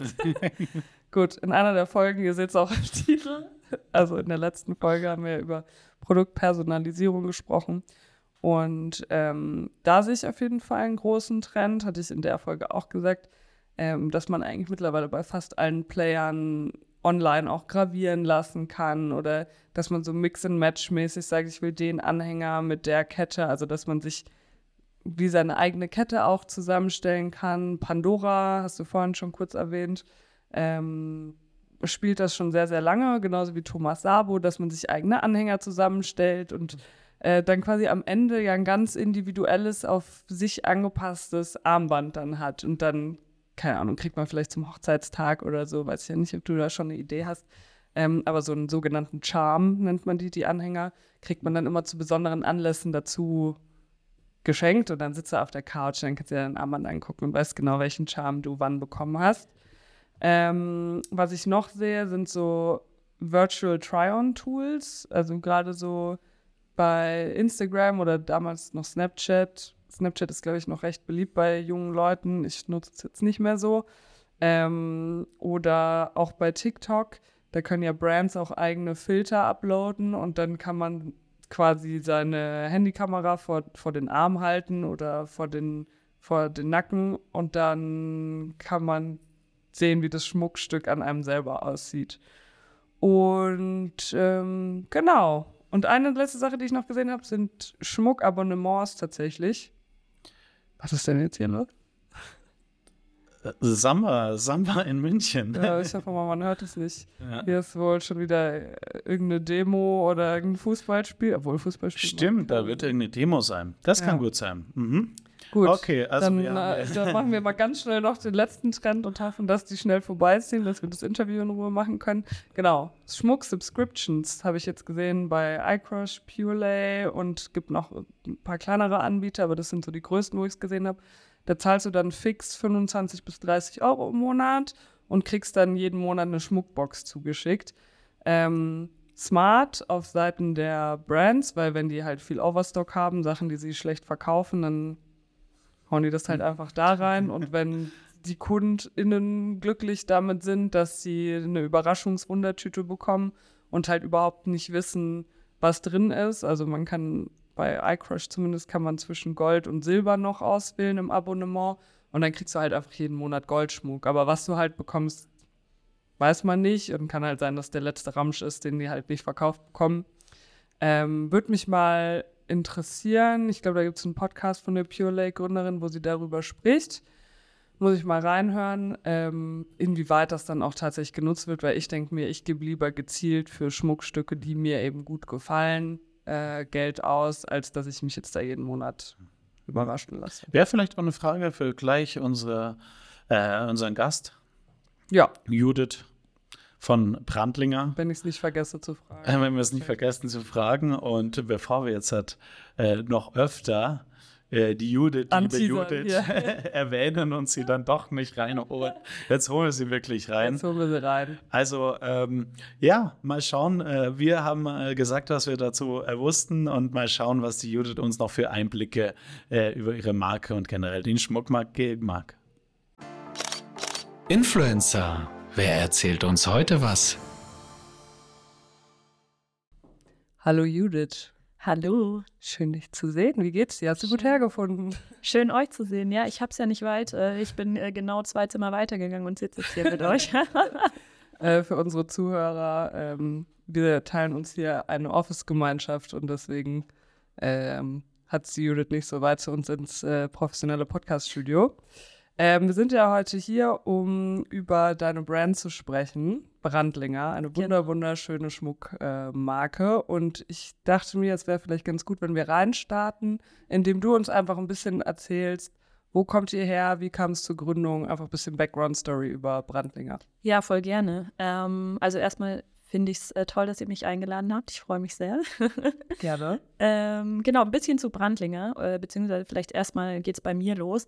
Ähm, ich habe eigentlich so einen ähm, ganz klassischen E-Commerce-Background. Also ich habe ähm, nach dem Studium direkt bei Amazon gestartet, war dort dann im Retail-Bereich, allerdings in einem ganz anderen Bereich, und zwar Electronics. und dann ähm, als Produktmanagerin ähm, bei Print on Demand noch eine Zeit. Ähm, ich wusste aber schon immer, und das kam einerseits so ein bisschen auch durch die Praktika, die ich schon so während Studium gemacht habe, ähm, als auch ähm, durch die Family so ein bisschen in die Wiege gelegt, dass für mich wahrscheinlich äh, der Konzern nicht die Endstation sein wird, was auch komisch klingt jetzt, weil man über den ersten Job redet, aber ähm, dass ich eigentlich schon immer wusste, dass, äh, dass ich ähm, ja in alle Bereiche mal reinschnuppern möchte, aber wahrscheinlich die Selbstständigkeit der richtige Weg am Ende für mich sein wird. Ähm, und nachdem ich dann bei Amazon wirklich äh, so, ich würde mal sagen, Grundausbildung E-Commerce bekommen habe, ähm, hatte ich irgendwann das Gefühl, okay, jetzt ist es an der Zeit, was Eigenes zu wagen. Ähm, und habe dann halt äh, überlegt, in welche Richtung es so gehen könnte. Ähm, und habe tatsächlich privat einfach eine sehr große Leidenschaft äh, für das Thema Schmuck schon immer gehabt. Ähm, ich habe als Kind schon immer bei so Sommerkursen, äh, bei so Schmuckbastelkursen und so weiter mitgemacht. Ich glaube wirklich, es klingt jetzt total bescheuert, aber so ist es, glaube ich, damals ähm, so ein bisschen ähm, entstanden. Ähm, und was bei mir tatsächlich auch der Fall ist, also ich reagiere extrem allergisch auf äh, Schmuck. Ähm, das heißt, bei mir war immer so die Option, okay, ich kann jetzt hier entweder ähm, günstigen Modeschmuck kaufen und ähm, nach drei Minuten ähm, juckt mein Ohr und ist knallrot ähm, oder ich muss mir richtig teure Sachen kaufen, ähm, die aber dann meistens, ich sag's immer mit dem Wort, sehr madamig ausgesehen haben. ich glaube, ihr wisst vielleicht, was ich meine. Ähm, und äh, tatsächlich war diese Nische, coolen, schön designten, hochwertigen Schmuck wirklich zu machen, ähm, nicht so krass besetzt. Ich meine, es gibt natürlich äh, super ähm, relevante Player in dem Game, ähm, aber es war, äh, für mich gab es irgendwie immer so diese zwei großen Pole, wo ich dachte, hey, da kann man irgendwie, hat man no dazwischen noch einiges an Platz. Ähm, und genau, dann äh, habe ich Brandinger tatsächlich gegründet. Das war noch während meiner Zeit bei Amazon ähm, und habe das erstmal so ein bisschen nebenbei aufgebaut. Ähm, so mit, mit, mit drei großen Grundsätzen letztendlich, dass ich gesagt habe, so hey, ich will eine Top-Qualität, also ich will wirklich hochwertige Materialien, recycelte Materialien verwenden, so wie Gold und Silber. Ähm, das zweite äh, war, dass man das Ganze wirklich zu fairen Preisen anbietet, weil es ist möglich. Ähm, das ist bei uns nicht nur für jetzt den Endkunden der Fall, sondern zum Beispiel auch für Shops, weil wir auch äh, in B2B echt viel unterwegs sind. Ähm, und das dritte Thema, dass das Ganze, also dass diese zwei Punkte trotzdem auch Hand in Hand gehen müssen mit nachhaltigen unternehmerischen Handeln. Also dass man wirklich sagt, so hey, die gesamte Wertschöpfungskette ähm, hat gute Arbeitsbedingungen, man arbeitet mit recycelten Materialien, ähm, man kompensiert die Emissionen, die eben durch äh, ja, jegliches wirtschaftliche Handeln, was wir in unserem Unternehmen machen, entstehen. Und ähm, das sind so die drei Grundsätze, nach denen wir so arbeiten. Genau. Vielen Dank, Judith. Also auch von meiner Seite natürlich herzlich willkommen und danke, danke, dass du heute da bist und uns ein bisschen über dich, deine Lebensgeschichte, deine Berufsgeschichte und die Marke Brandlinge erzählst. Ich äh, bin ja ein, äh, ein Mann und äh, muss sagen, fall vielleicht auch ein bisschen aus der Reihe. Ich trage einen Ohrring, habe ein Armband und auch noch einen Ring, aber äh, bis auf in Berlin, da kann man sich mittlerweile ja auch ja. Ohrring gar nicht mehr sehen lassen. Das ist absolut richtig, ja. genau, aber sonst würde ich sagen, im Großen und Ganzen war ich bisher aus der, aus der Reihe und darum würde es mich interessieren, wie ist denn eure Zielgruppe im Sinne von weiblich versus männlich, äh, was für Eigenschaften, welche Generation etc. Also kannst du uns ein bisschen darüber erzählen. Ja, also ich finde es total witzig, dass du ähm, Berlin erwähnst, weil du hast absolut recht. Ähm, wenn ähm, Männer bei uns äh, Schmuck kaufen, sind es oft äh, Berliner. Oder viele Geschenke wahrscheinlich. Ähm, und tatsächlich auch, äh, du passt da sehr gut rein, weil ähm, in Berlin trägt man eigentlich nur Silber. Ähm, was im Rest Deutschlands irgendwie noch nicht ganz so angekommen ist. Ähm, also bei uns ist die Farbe Gold sehr viel relevanter. Das ist also nur mal so als Anekdote. Ähm, genau, aber du hast richtig gesehen, unsere Marke, ich, ich würde sie schon als girly bezeichnen. Ähm, wobei sich trotzdem auch der ein oder andere Mann mal in unseren Online-Shop verirrt.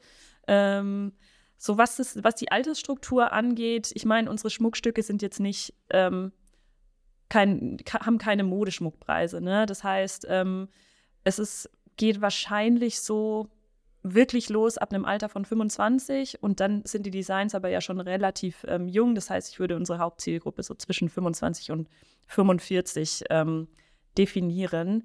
Ähm, was die Designs angeht, glaube ich, ähm, geht es auch noch mal sehr viel weiter runter, ähm, wo aber vielleicht die Kaufkraft ähm, einfach noch nicht so ganz da ist. Also wir sagen oft so ein bisschen, es geht so los beim ersten richtigen Job wo man sagt, so, hey, ich kaufe mir jetzt halt nicht mehr irgendwie nur ähm, die günstigen Sachen, die irgendwie gut aussehen, weil ich nicht viel Geld habe, sondern wo man sich vielleicht auch mal ein bisschen was Schönes leistet. Und ähm, das ist so, würde ich sagen, unsere Kernzielgruppe. Wobei man immer, ähm, ja, wenn man neue Sachen ausprobiert, kann man auch überrascht werden. Also ähm, es gibt auch ganz viele ältere Frauen, die unseren Schmuck super schön finden.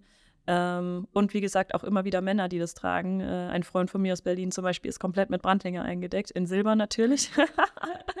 aber ja, also äh, man hat da immer so eine gewisse Vorstellung, ähm, aber ähm, oft ändert sich das auch immer wieder so ein bisschen mit der Zeit. Ne? Ja. Das klingt ja nach einer ziemlich jungen Zielgruppe. Junge Zielgruppen sind ja bekanntermaßen viel online unterwegs. Ihr verkauft ja primär online, richtig? Ja. Genau. Und äh, über welche Channel so? Wo seid ja. ihr da unterwegs? Eigener Online-Shop, auch Marktplätze oder ähnliches relevant? Genau, also wir verkaufen selbst tatsächlich äh, nur eigentlich online. Ähm, haben natürlich den eigenen Shop ähm, und das ist, würde ich für uns äh, auch, würde ich für uns auch als strategisch wichtigstes Element so im Vertriebsmix äh, definieren. Ähm, wir sind auch auf Marktplätzen unterwegs. Ähm, da ist natürlich organisch. Ich meine, ich komme von Amazon. Ich habe aus Amazon raus gegründet quasi. Äh, wir haben damals mit Amazon gestartet. Ähm, wir sind aber auch zum Beispiel auf einem Marktplatz wie Otto, wo zum Beispiel jetzt die Zielgruppe eigentlich eine sehr viel ältere ist, was du allein schon an den, ja, letztendlich sieht man es, du hast natürlich nicht das Geburtsdatum, ähm, aber über die Namen kann man sich schon einiges ableiten von den Leuten, die bestellen. Das heißt, das war für mich zum Beispiel eine Überraschung, dass wir gesehen haben, so hey, auch irgendwie auf Otto funktioniert das Ganze. Ähm, wer weiß, vielleicht sind es auch alles Geschenke. Ich kann dir das nicht sagen. Wie gesagt, auf Marktplätzen ist das Problem halt immer, ähm, dass du nicht diese Kundeninformationen hast, die du im eigenen Shop halt hast.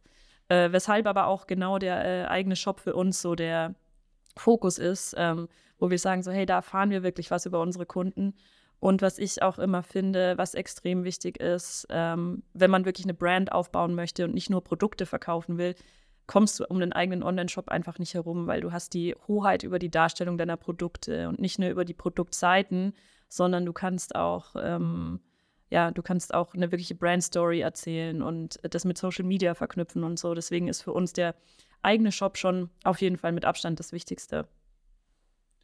Ja. Vielen Dank. Ja, da würde es mich auch gleich interessieren, wie hoch ist denn dann, also wenn man fragen darf und uns darüber die Insights auch geben mag, ähm, der Anteil zwischen äh, D2C ja. versus Marktplätze und auch speziell bei den Marktplätzen. Du meintest ja, ihr seid auf Amazon gestartet. Otto funktioniert auch ganz gut. Aber wie, wie hoch ist dann der Anteil von Amazon speziell? Ja, also ähm, erstmal so zwischen äh, D2C und Marktplätzen. Ähm, hat jetzt schon auch eine Zeit lang gedauert, aber sind wir inzwischen ungefähr bei 50-50 angekommen. Also es läuft schon wirklich viel über den eigenen äh, D2C-Shop, worüber wir super happy sind. Ähm, was Amazon angeht, ähm, sind wir aber auch tatsächlich jetzt über die letzten Jahre nicht mehr so krass gewachsen. Also das Schmuckbusiness auf Amazon oder die Schmuckbranche bei Amazon ist recht gesättigt. Ähm, ist jetzt nicht so, dass es zurückgeht, aber relativ stetig ist. Deswegen ähm, war es auch in Anführungsstrichen einfacher, auf diesen 50-50-Share zu kommen. Ähm, für uns verliert Amazon einfach ein bisschen an Bedeutung, ähm, was aber nicht bedeutet, dass es nicht immer noch einen riesen Share ausmacht. Also beim Marktplatzbusiness, wenn man das jetzt separat betrachtet, ähm, würde ich sagen, ist Amazon, äh, Amazon schon noch so, ähm, ja, 75 Prozent ungefähr. Ja, ja. Kennt das dann? Also auch alles äh, Online-Kanäle und also für mich auch zur Vorstellung, also Schmuck ist ja ein sehr visuelles Produkt, ja. natürlich auf der einen Seite, aber auch, äh, zumindest aus meiner Sicht, ich habe Schmuck noch nicht online gekauft, den bisschen Schmuck, den ich habe, den habe ich eben offline gekauft, weil äh, für mich auch die Haptik natürlich, für mich dann ähm, war dann auch wichtig und ähm, genau, was für ähm, Herausforderungen habt ihr denn beim Online-Schmuck verkauft? Ich denke, das ist eine und äh, wie löst ihr diese dann? Ja, also ich kann deinen Punkt total verstehen. Ich sehe das ähm, sehr ähnlich und ich glaube, das ist ja ähm, grundsätzlich ein Thema bei Fashion. Ähm, bei Fashion noch mal mehr als bei Schmuck, weil bei Fashion hast du noch mal das Problem mit verschiedenen Größen. Das ist bei uns äh, höchstens im Fall von einem Ring mal gegeben. Ähm, aber ansonsten gibt es ja letztendlich immer nur eine Variante, dann in verschiedenen Farben vielleicht. Ähm, aber du hast schon mal dieses Größenproblem nicht, was dir schon mal ähm, in die, äh, in, ja, was, was schon mal gut ist im Schmuck. Ähm, aber es ist natürlich trotzdem so, ähm, dass du, wenn du Schmuck anfasst, direkt so ein bisschen merkst, okay, ist das jetzt hier wirklich irgendwie günstig zusammengeschraubt sonst wo oder ähm, habe ich hier ein hochwertiges Produkt in der Hand, was sich irgendwie hochwertig anfühlt, was ein gewisses Gewicht hat und so weiter und so fort. Ähm, das war auch ähm, so, dass wir tatsächlich von, von super vielen Endkunden das Feedback bekommen haben, so, beziehungsweise wir haben nicht das Feedback bekommen, sondern wir wurden gefragt, wo ist denn euer Laden in München? Die sind direkt davon ausgegangen, so, naja, Schmuckmarke hat natürlich einen Laden, mhm. äh, wo wir gesagt haben, so, ups, ja, also haben wir nicht, komm bei uns im Office vorbei, so ungefähr. Nein, natürlich nicht, aber ähm, was für uns ähm, dann tatsächlich so diesen Gedankenprozess angestoßen hat, okay, wie können wir irgendwie in die Richtung so ein bisschen gehen, dass wir Kunden auch die Möglichkeit bieten können, ähm, die Sachen sich mal anzuschauen, ohne zu sagen, ich bestelle zehn und muss es dann zurückschicken. Ähm, was bei uns, wie gesagt, den Anstoß gegeben hat, auch in diese B2B-Richtung zu gehen. Genau, das ist eigentlich das, wie wir der Sache aktuell begegnen. Heißt B2B, ihr verkauft dann euren Schmuck einfach an Boutiquen und die verkaufen das äh, dann weiter an ihre Endkunden? Genau, also wir arbeiten da größtenteils mit, äh, wie du schon sagst, Boutiquen oder auch äh, Concept Stores. Also es muss jetzt kein reiner Modeladen sein, ähm, die ähm, dann bei uns quasi einkaufen, ich, äh, sich ihr Sortiment so zusammenstellen, wie das ihnen natürlich auch gefällt. Wir machen da jetzt keine krassen Vorgaben und sagen, hey, du musst hier alles da haben. Ähm, aber ähm, genau, die verkaufen dann den Schmuck bei sich im Laden, ähm, können sich dann bei uns auch im Storefinder als Händler listen lassen, damit die ähm, Kunden die auch wirklich entdecken können. Ja. Ist bei euch so langfristig so ein Omnichannel-Ansatz geplant, dass ihr vielleicht doch mal sagt, ihr macht einen kleinen Store auf oder zumindest so übergangsweise mal so einen Pop-up-Store in München oder ähnliches? Ist das irgendwie in eurer Strategie vorgesehen? Ähm, tatsächlich schon, ja. Also ähm, Pop-up-Store ist natürlich immer so ein äh, Thema, das kann natürlich gehen von zwei Tagen bis äh, mehreren Wochen oder auch Monaten. Ähm, es ist was, worauf wir gerade so ein bisschen rumdenken. Allerdings muss ich sagen, funktioniert für uns bisher so dieses Thema mit ähm, den Boutiquen äh, und Concept Stores eigentlich super. Und ähm, es ergeben sich auch krasse Synergien ähm, so zwischen diesen Bereichen, ähm, weshalb das jetzt für uns nicht die absolute Prio ist, dann einen eigenen Pop-Up-Store zu machen, aber es ist natürlich schon was, worüber wir mal nachdenken. So ein richtiger, langfristiger, stationärer Laden ähm, bringt halt einfach nochmal ganz, ganz viele andere Themen mit sich. Ich meine, der muss natürlich auch, ähm, da muss natürlich auch jemand den ganzen Tag stehen und das äh, ist einfach, wir sind aktuell noch ein kleines Team, das heißt, das ist so ein bisschen so ein Traum, aber ähm, wie lange das dauern wird, bis der sich wirklich auch in die Wirklichkeit ähm, umsetzen lässt, ist die Frage. ja, und vor allem muss einer die Miete in München bezahlen. Ja, da, davon wollte ich jetzt noch gar nicht sprechen, ja. Genau, also äh, dann haben wir raus, ihr seid dann B2B unterwegs und ja, B2B, ihr seid wahrscheinlich dann auch viel auf äh, Messen unterwegs, denke ich. Äh, Messen sind ja B2B äh, größtenteils und wie essentiell ist denn das für einen Erfolg dann auch ähm, eures B2B-Geschäfts? Ja, also ähm, genau, Messen, wenn wir Messen machen, sind es nur B2B-Messen tatsächlich. Also wir gehen nicht auf äh, B2C-Messen. Ähm, ist aus meiner Sicht schon essentiell, weil natürlich genauso wie ein Endkunde gerne ein Schmuckstück in der Hand hat, ähm, ist es für einen B2B-Kunden oder für einen Händler natürlich auch super wichtig, dass der sich mal die Produkte anschauen möchte. Und ähm, man kann sich gar nicht vorstellen, wie viel Herzblut die Leute in ihre Läden stecken und bei der Auswahl, in die Auswahl der Brands und so. Ähm, und wie viel Gedanken die sich machen und wie die ihr gesamtes Angebot äh, miteinander abstimmen und so. Ähm, das heißt, es ist für die unheimlich wichtig, die Sachen auch mal zu sehen. Ähm, heute zum Beispiel nachmittags kommt ähm, eine Kundin hier vorbei. Wir haben zwar jetzt keinen offiziellen Showroom, aber die die Sachen eben auch noch mal sehen möchte. Ähm, und das kannst du halt, weil wir haben dann quasi, wir haben quasi den Shopify Store für Endkunden, auch für B2B. Das heißt, wir haben das gleiche Problem wie ähm, vorhin schon beschrieben. Ähm, das heißt, Messen sind da einfach unheimlich wichtig, dass man Leuten auch mal die Möglichkeit geben kann, sich die Sachen anzuschauen, in die Hand zu nehmen. Ähm, und darüber hinaus ähm, natürlich auch entdeckt zu werden. Also die Kunden kommen eh auf die Messen ähm, und dann musst du halt nur gucken, dass du da gut prominent platziert mit einem schönen Stand stehst, dass die vielleicht auch mal bei dir vorbeischauen.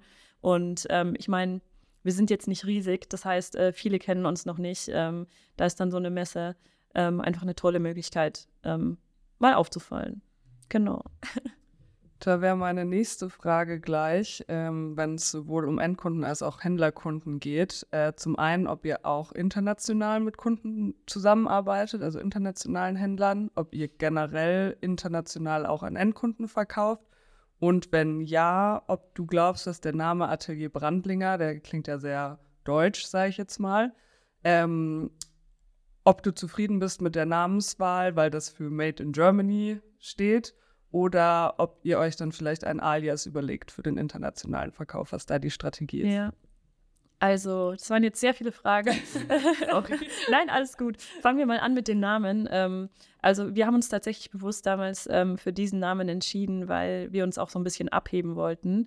Viele, viele Schmuckbrands haben einen weiblichen Vornamen als, mhm. ähm, als äh, Brandname, was unheimlich schön klingt natürlich. Ähm, aber ähm, wir haben gesagt, so, okay, vielleicht wollen wir das ein bisschen anders machen, um uns da einfach ein bisschen abzusetzen. Und natürlich, wie du sagst, Brandlinger klingt ja nicht nur unbedingt deutsch, sondern dann auch nochmal ja, sehr süddeutsch oder mhm. bayerisch. ähm, genau, aber das waren die Überlegungen, ähm, was den Namen angeht. Ähm, zum Thema Internationalisierung.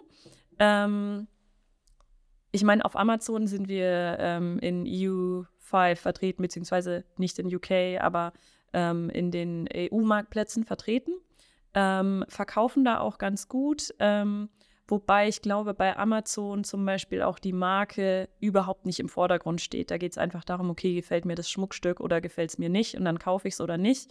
Ähm, die Marke spielt da nicht wirklich eine Rolle. Ähm, was insgesamt das Thema Internationalisierung angeht, sage ich immer, wir haben noch so viel Spielraum in Deutschland ähm, wo wir uns mit der aktuellen ähm, Expertise, die wir so aufgebaut haben, erstmal noch wirklich ganz schön austoben können, bevor wir irgendwelche neue Expertise komplett erstmal aufbauen müssten, um dann in andere Märkte zu gehen. Ähm, das heißt, bei B2B, äh, bei B2C, sorry, ähm, bei unserem Shopify Store, ähm, klar, da geht auch ein bisschen was nach Österreich zum Beispiel, aber das erzähle ich jetzt mal nicht unter Internationalisierung. Ähm, was wir schon ähm, haben, ist, dass wir einige Partnerstores haben aus anderen Ländern, zum Beispiel Holland, äh, Italien, ähm, Dänemark und so weiter. Ähm, bei B2B ist es aber auch ein bisschen einfacheres Thema als bei, äh, als bei B2C. Ähm, da sind auch die Messen sehr, sehr international, wodurch sich das dann eigentlich organisch ergibt, dass man auch mal ähm, einen schönen Store im Ausland ähm, ja, anbindet.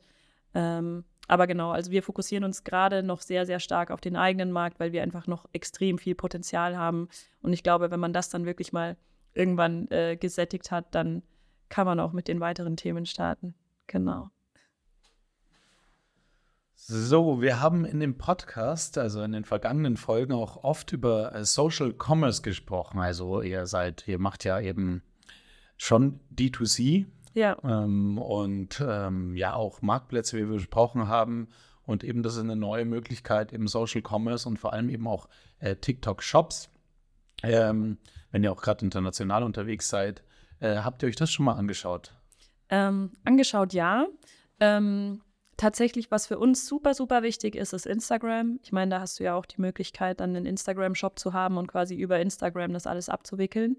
Ähm, und das äh, funktioniert für uns auch sehr gut. Ähm, TikTok ist tatsächlich ein Thema, was wir ehrlich gesagt stiefmütterlich behandeln, aber auch gezwungenermaßen wieder so ein bisschen durch Ressourcenfokus. Und ähm, ich habe immer das Gefühl, wenn man an zu vielen Baustellen gleichzeitig so ein bisschen rumwurstelt, ähm, dass man dann nicht so richtig macht. Und ich, ich sage auch gar nicht, dass man immer überall 100 Prozent geben muss, aber wenn man nicht mindestens irgendwie mit 80 Prozent irgendwo reingehen kann, ähm, dann sollte man sich, glaube ich, auch da erstmal so ein bisschen auf die, ähm, auf die Basics fokussieren. Ähm, und ich glaube, das ist wahnsinnig interessant. Also wenn wir jetzt äh, die Ressourcen hätten, würde ich sagen, so, hey, auf jeden Fall hier TikTok-Shops, super. Ähm, aber das ist bei uns tatsächlich einfach als kleine Brand wirklich so ein bisschen die Frage der Priorisierung. Ähm, und auch da sehe ich bei den, bei den Sachen, die wir machen, echt noch Luft nach oben. Äh, ist ähnlich wie bei der Internationalisierung letztendlich. Ähm, genau, ja. Und äh, wo wir schon beim Thema, du hast jetzt Instagram angesprochen, Marketing sind, wie sieht es denn allgemein bei euch aus? Wie ist eure Marketingstrategie? Setzt ihr viel auf Kooperationen, Influencer? Macht ihr auch klassisch Performance-Marketing? Wenn ja, welche Channel? Kannst du uns da einen kleinen Deep Dive geben? Ein Deep Dive, ja, na klar. Ähm, also du hast letztendlich die, die wichtigsten Kanäle, glaube ich, ähm, erwähnt. Also ähm, einmal das Thema Performance Marketing natürlich. Ich glaube, da kommt absolut keine Brand dran vorbei.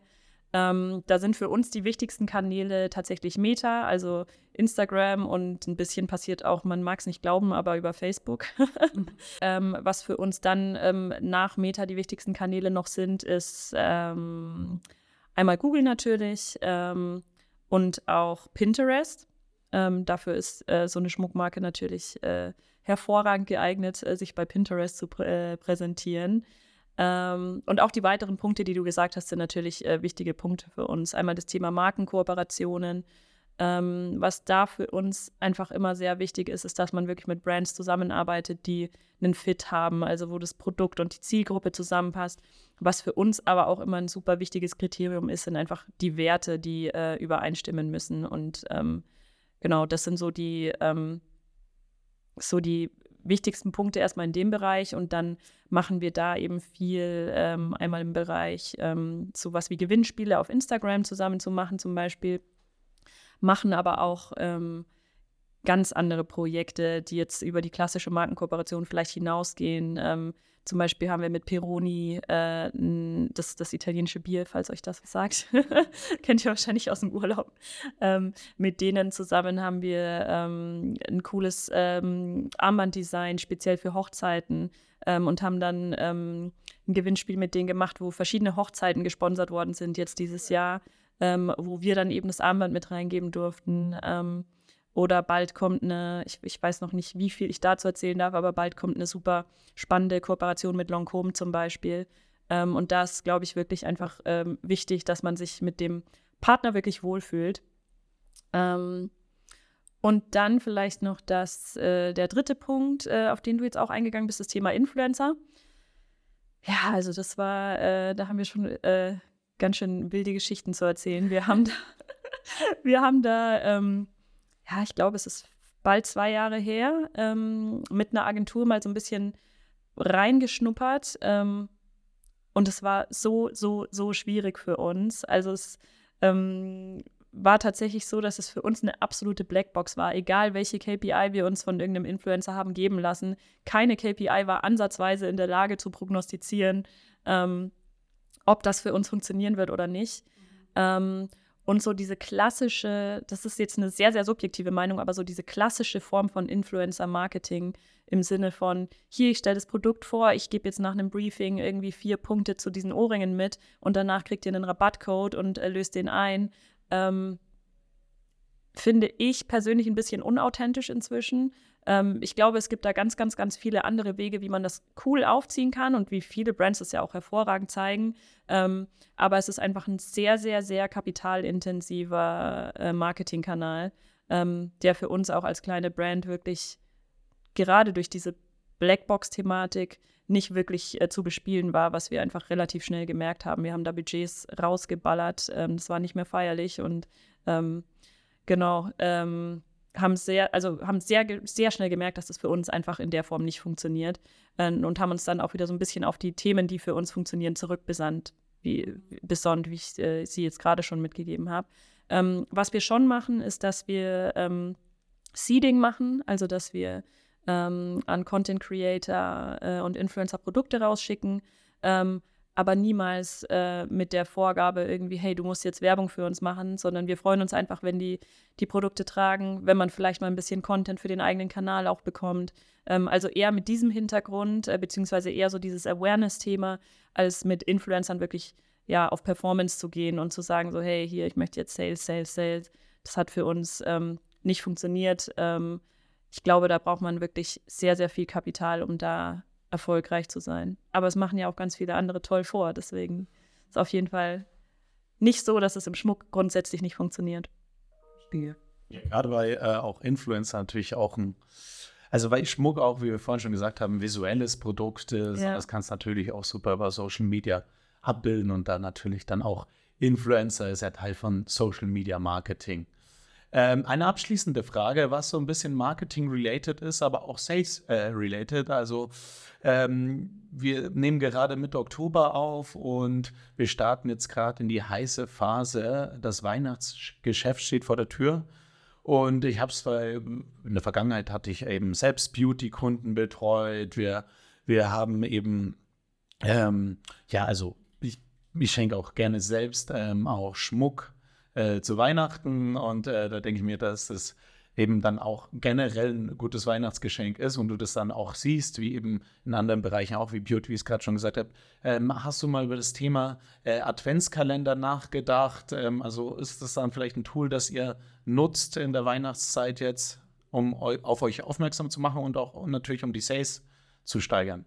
Ja, ähm, also erstmal ist ja für äh, äh, Schmuck wirklich dieses Weihnachtsgeschäft unheimlich wichtig, wie du selbst schon sagst. Es hat eine unheimliche Saisonalität. Ähm, für uns geht eigentlich ja Weihnachten schon im Sommer wieder los, beziehungsweise die Planung für Weihnachten oder wenn nicht sogar schon im Frühling. Also das ist echt ähm, bei Schmuck extrem wichtig. Ähm, ich persönlich liebe auch Adventskalender. ich habe da schon ganz, ganz oft drüber nachgedacht und es ist auch, ähm, kriegen auch echt viele Fragen von Endkunden.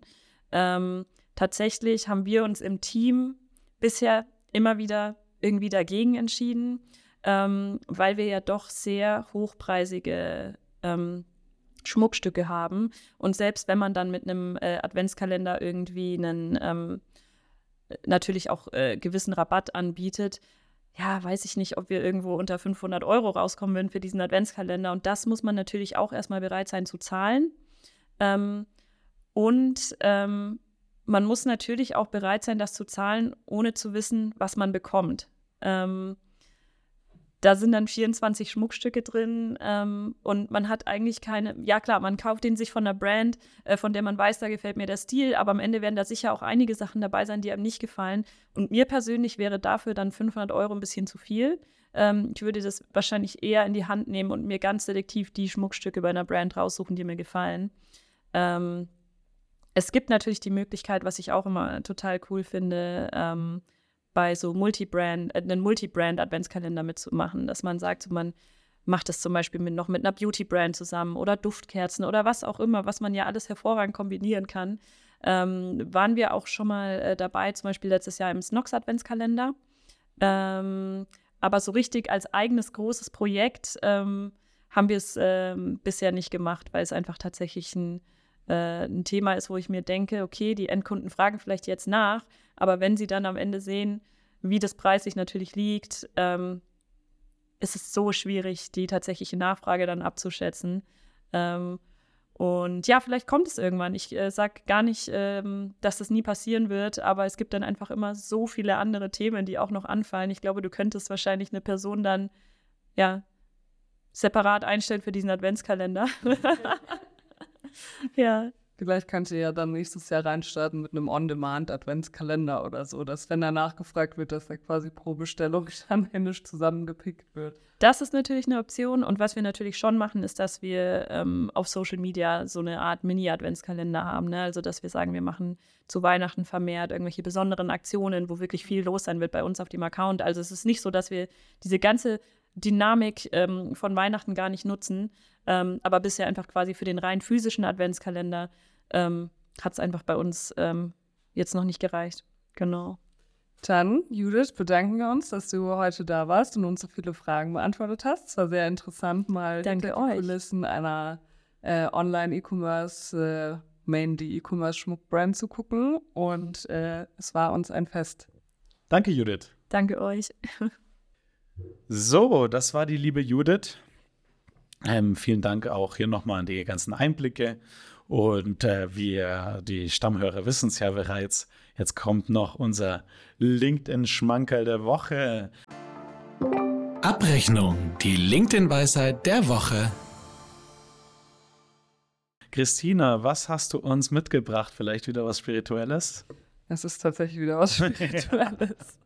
oh je. Ähm, und zwar von einem Ex-Coach, den ich jetzt namentlich nicht nenne. Ich gehe einfach, gehe einfach direkt rein und lese vor. Was ist die Alternative zu Weltlichem? Wahrheit. Denn die räumt aus dem Weg, was Weltliches erschafft.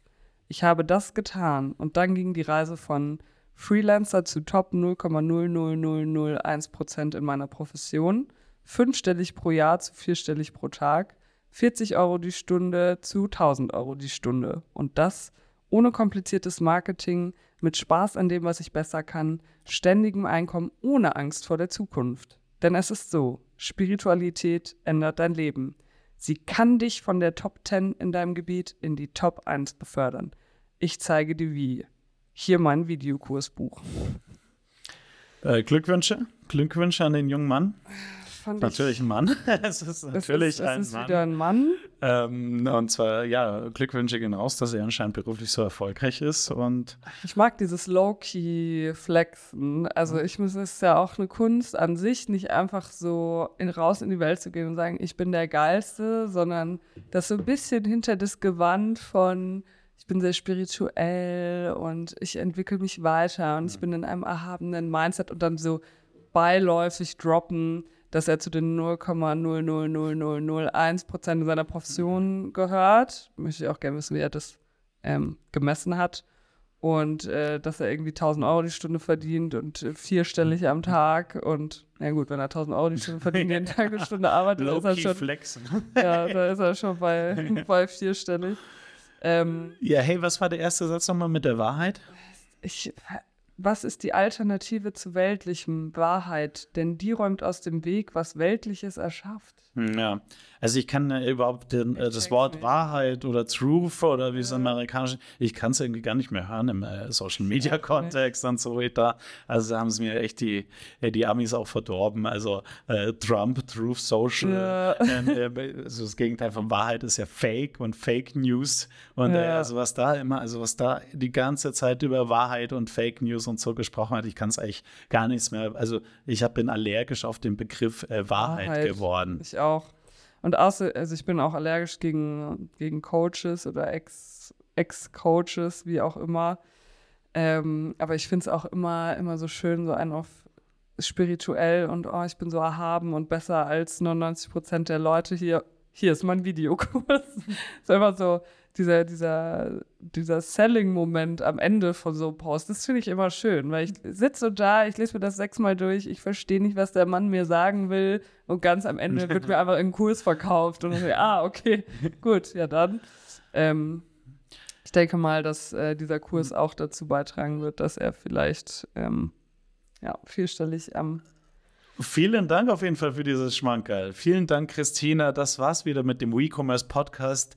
Wenn euch diese Folge hier gefallen hat, dann Ihr kennt das ja auf den äh, verschiedenen Plattformen, auf Spotify, äh, die Glocke aktivieren und äh, äh, folgen generell. Taggen, äh, taggen YouTube.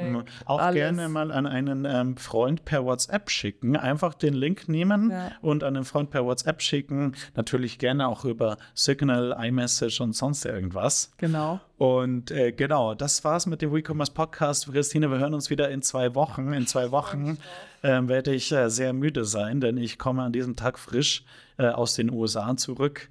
Ähm, hab dann aber wahrscheinlich auch ein paar Themen äh, im Gepäck. Ich äh, schalte mich in zwei Wochen live aus äh, Rotterdam dazu, aus der schönen Holland. Ui, genau. das wird dann eine äh, virtuelle Folge Das wieder. wird eine, eine virtuelle, schläfrige Folge. Okay. Aber mit viel Witz und Charme. Ja. Also schaltet wieder ein. Okay, sehr schön. Dann allen Zuhörern eine gute Woche und äh, Zuschauern natürlich auch auf YouTube. Wir hören und sehen uns wieder in zwei Wochen. Tschüss. Tschüss. Checkout. Das war der WeCommerce Podcast mit Christina Mertens und Max Rotteneicher. WeCommerce ist ein Original Podcast produziert von Christina Mertens und Max Rotteneicher. Skript und Recherche Christina Mertens und Max Rotteneicher. Redaktion und Dramaturgie Christina Mertens und Max Rotteneicher. Executive Producer Christina Mertens und Max Rotteneicher. Archivrecherche Christina Mertens und Max Rotteneicher. Sounddesign Christina Mertens und Max Rotteneicher. Sprecherinnen Christina Mertens und Max Rotteneicher. Mit einem besonderen Dank an Christina Mertens und Max Rotteneicher. Folgt uns auf der Streaming-Plattform eurer Wahl und auf YouTube, Instagram, Twitter und LinkedIn, um keine neue Folge zu verpassen.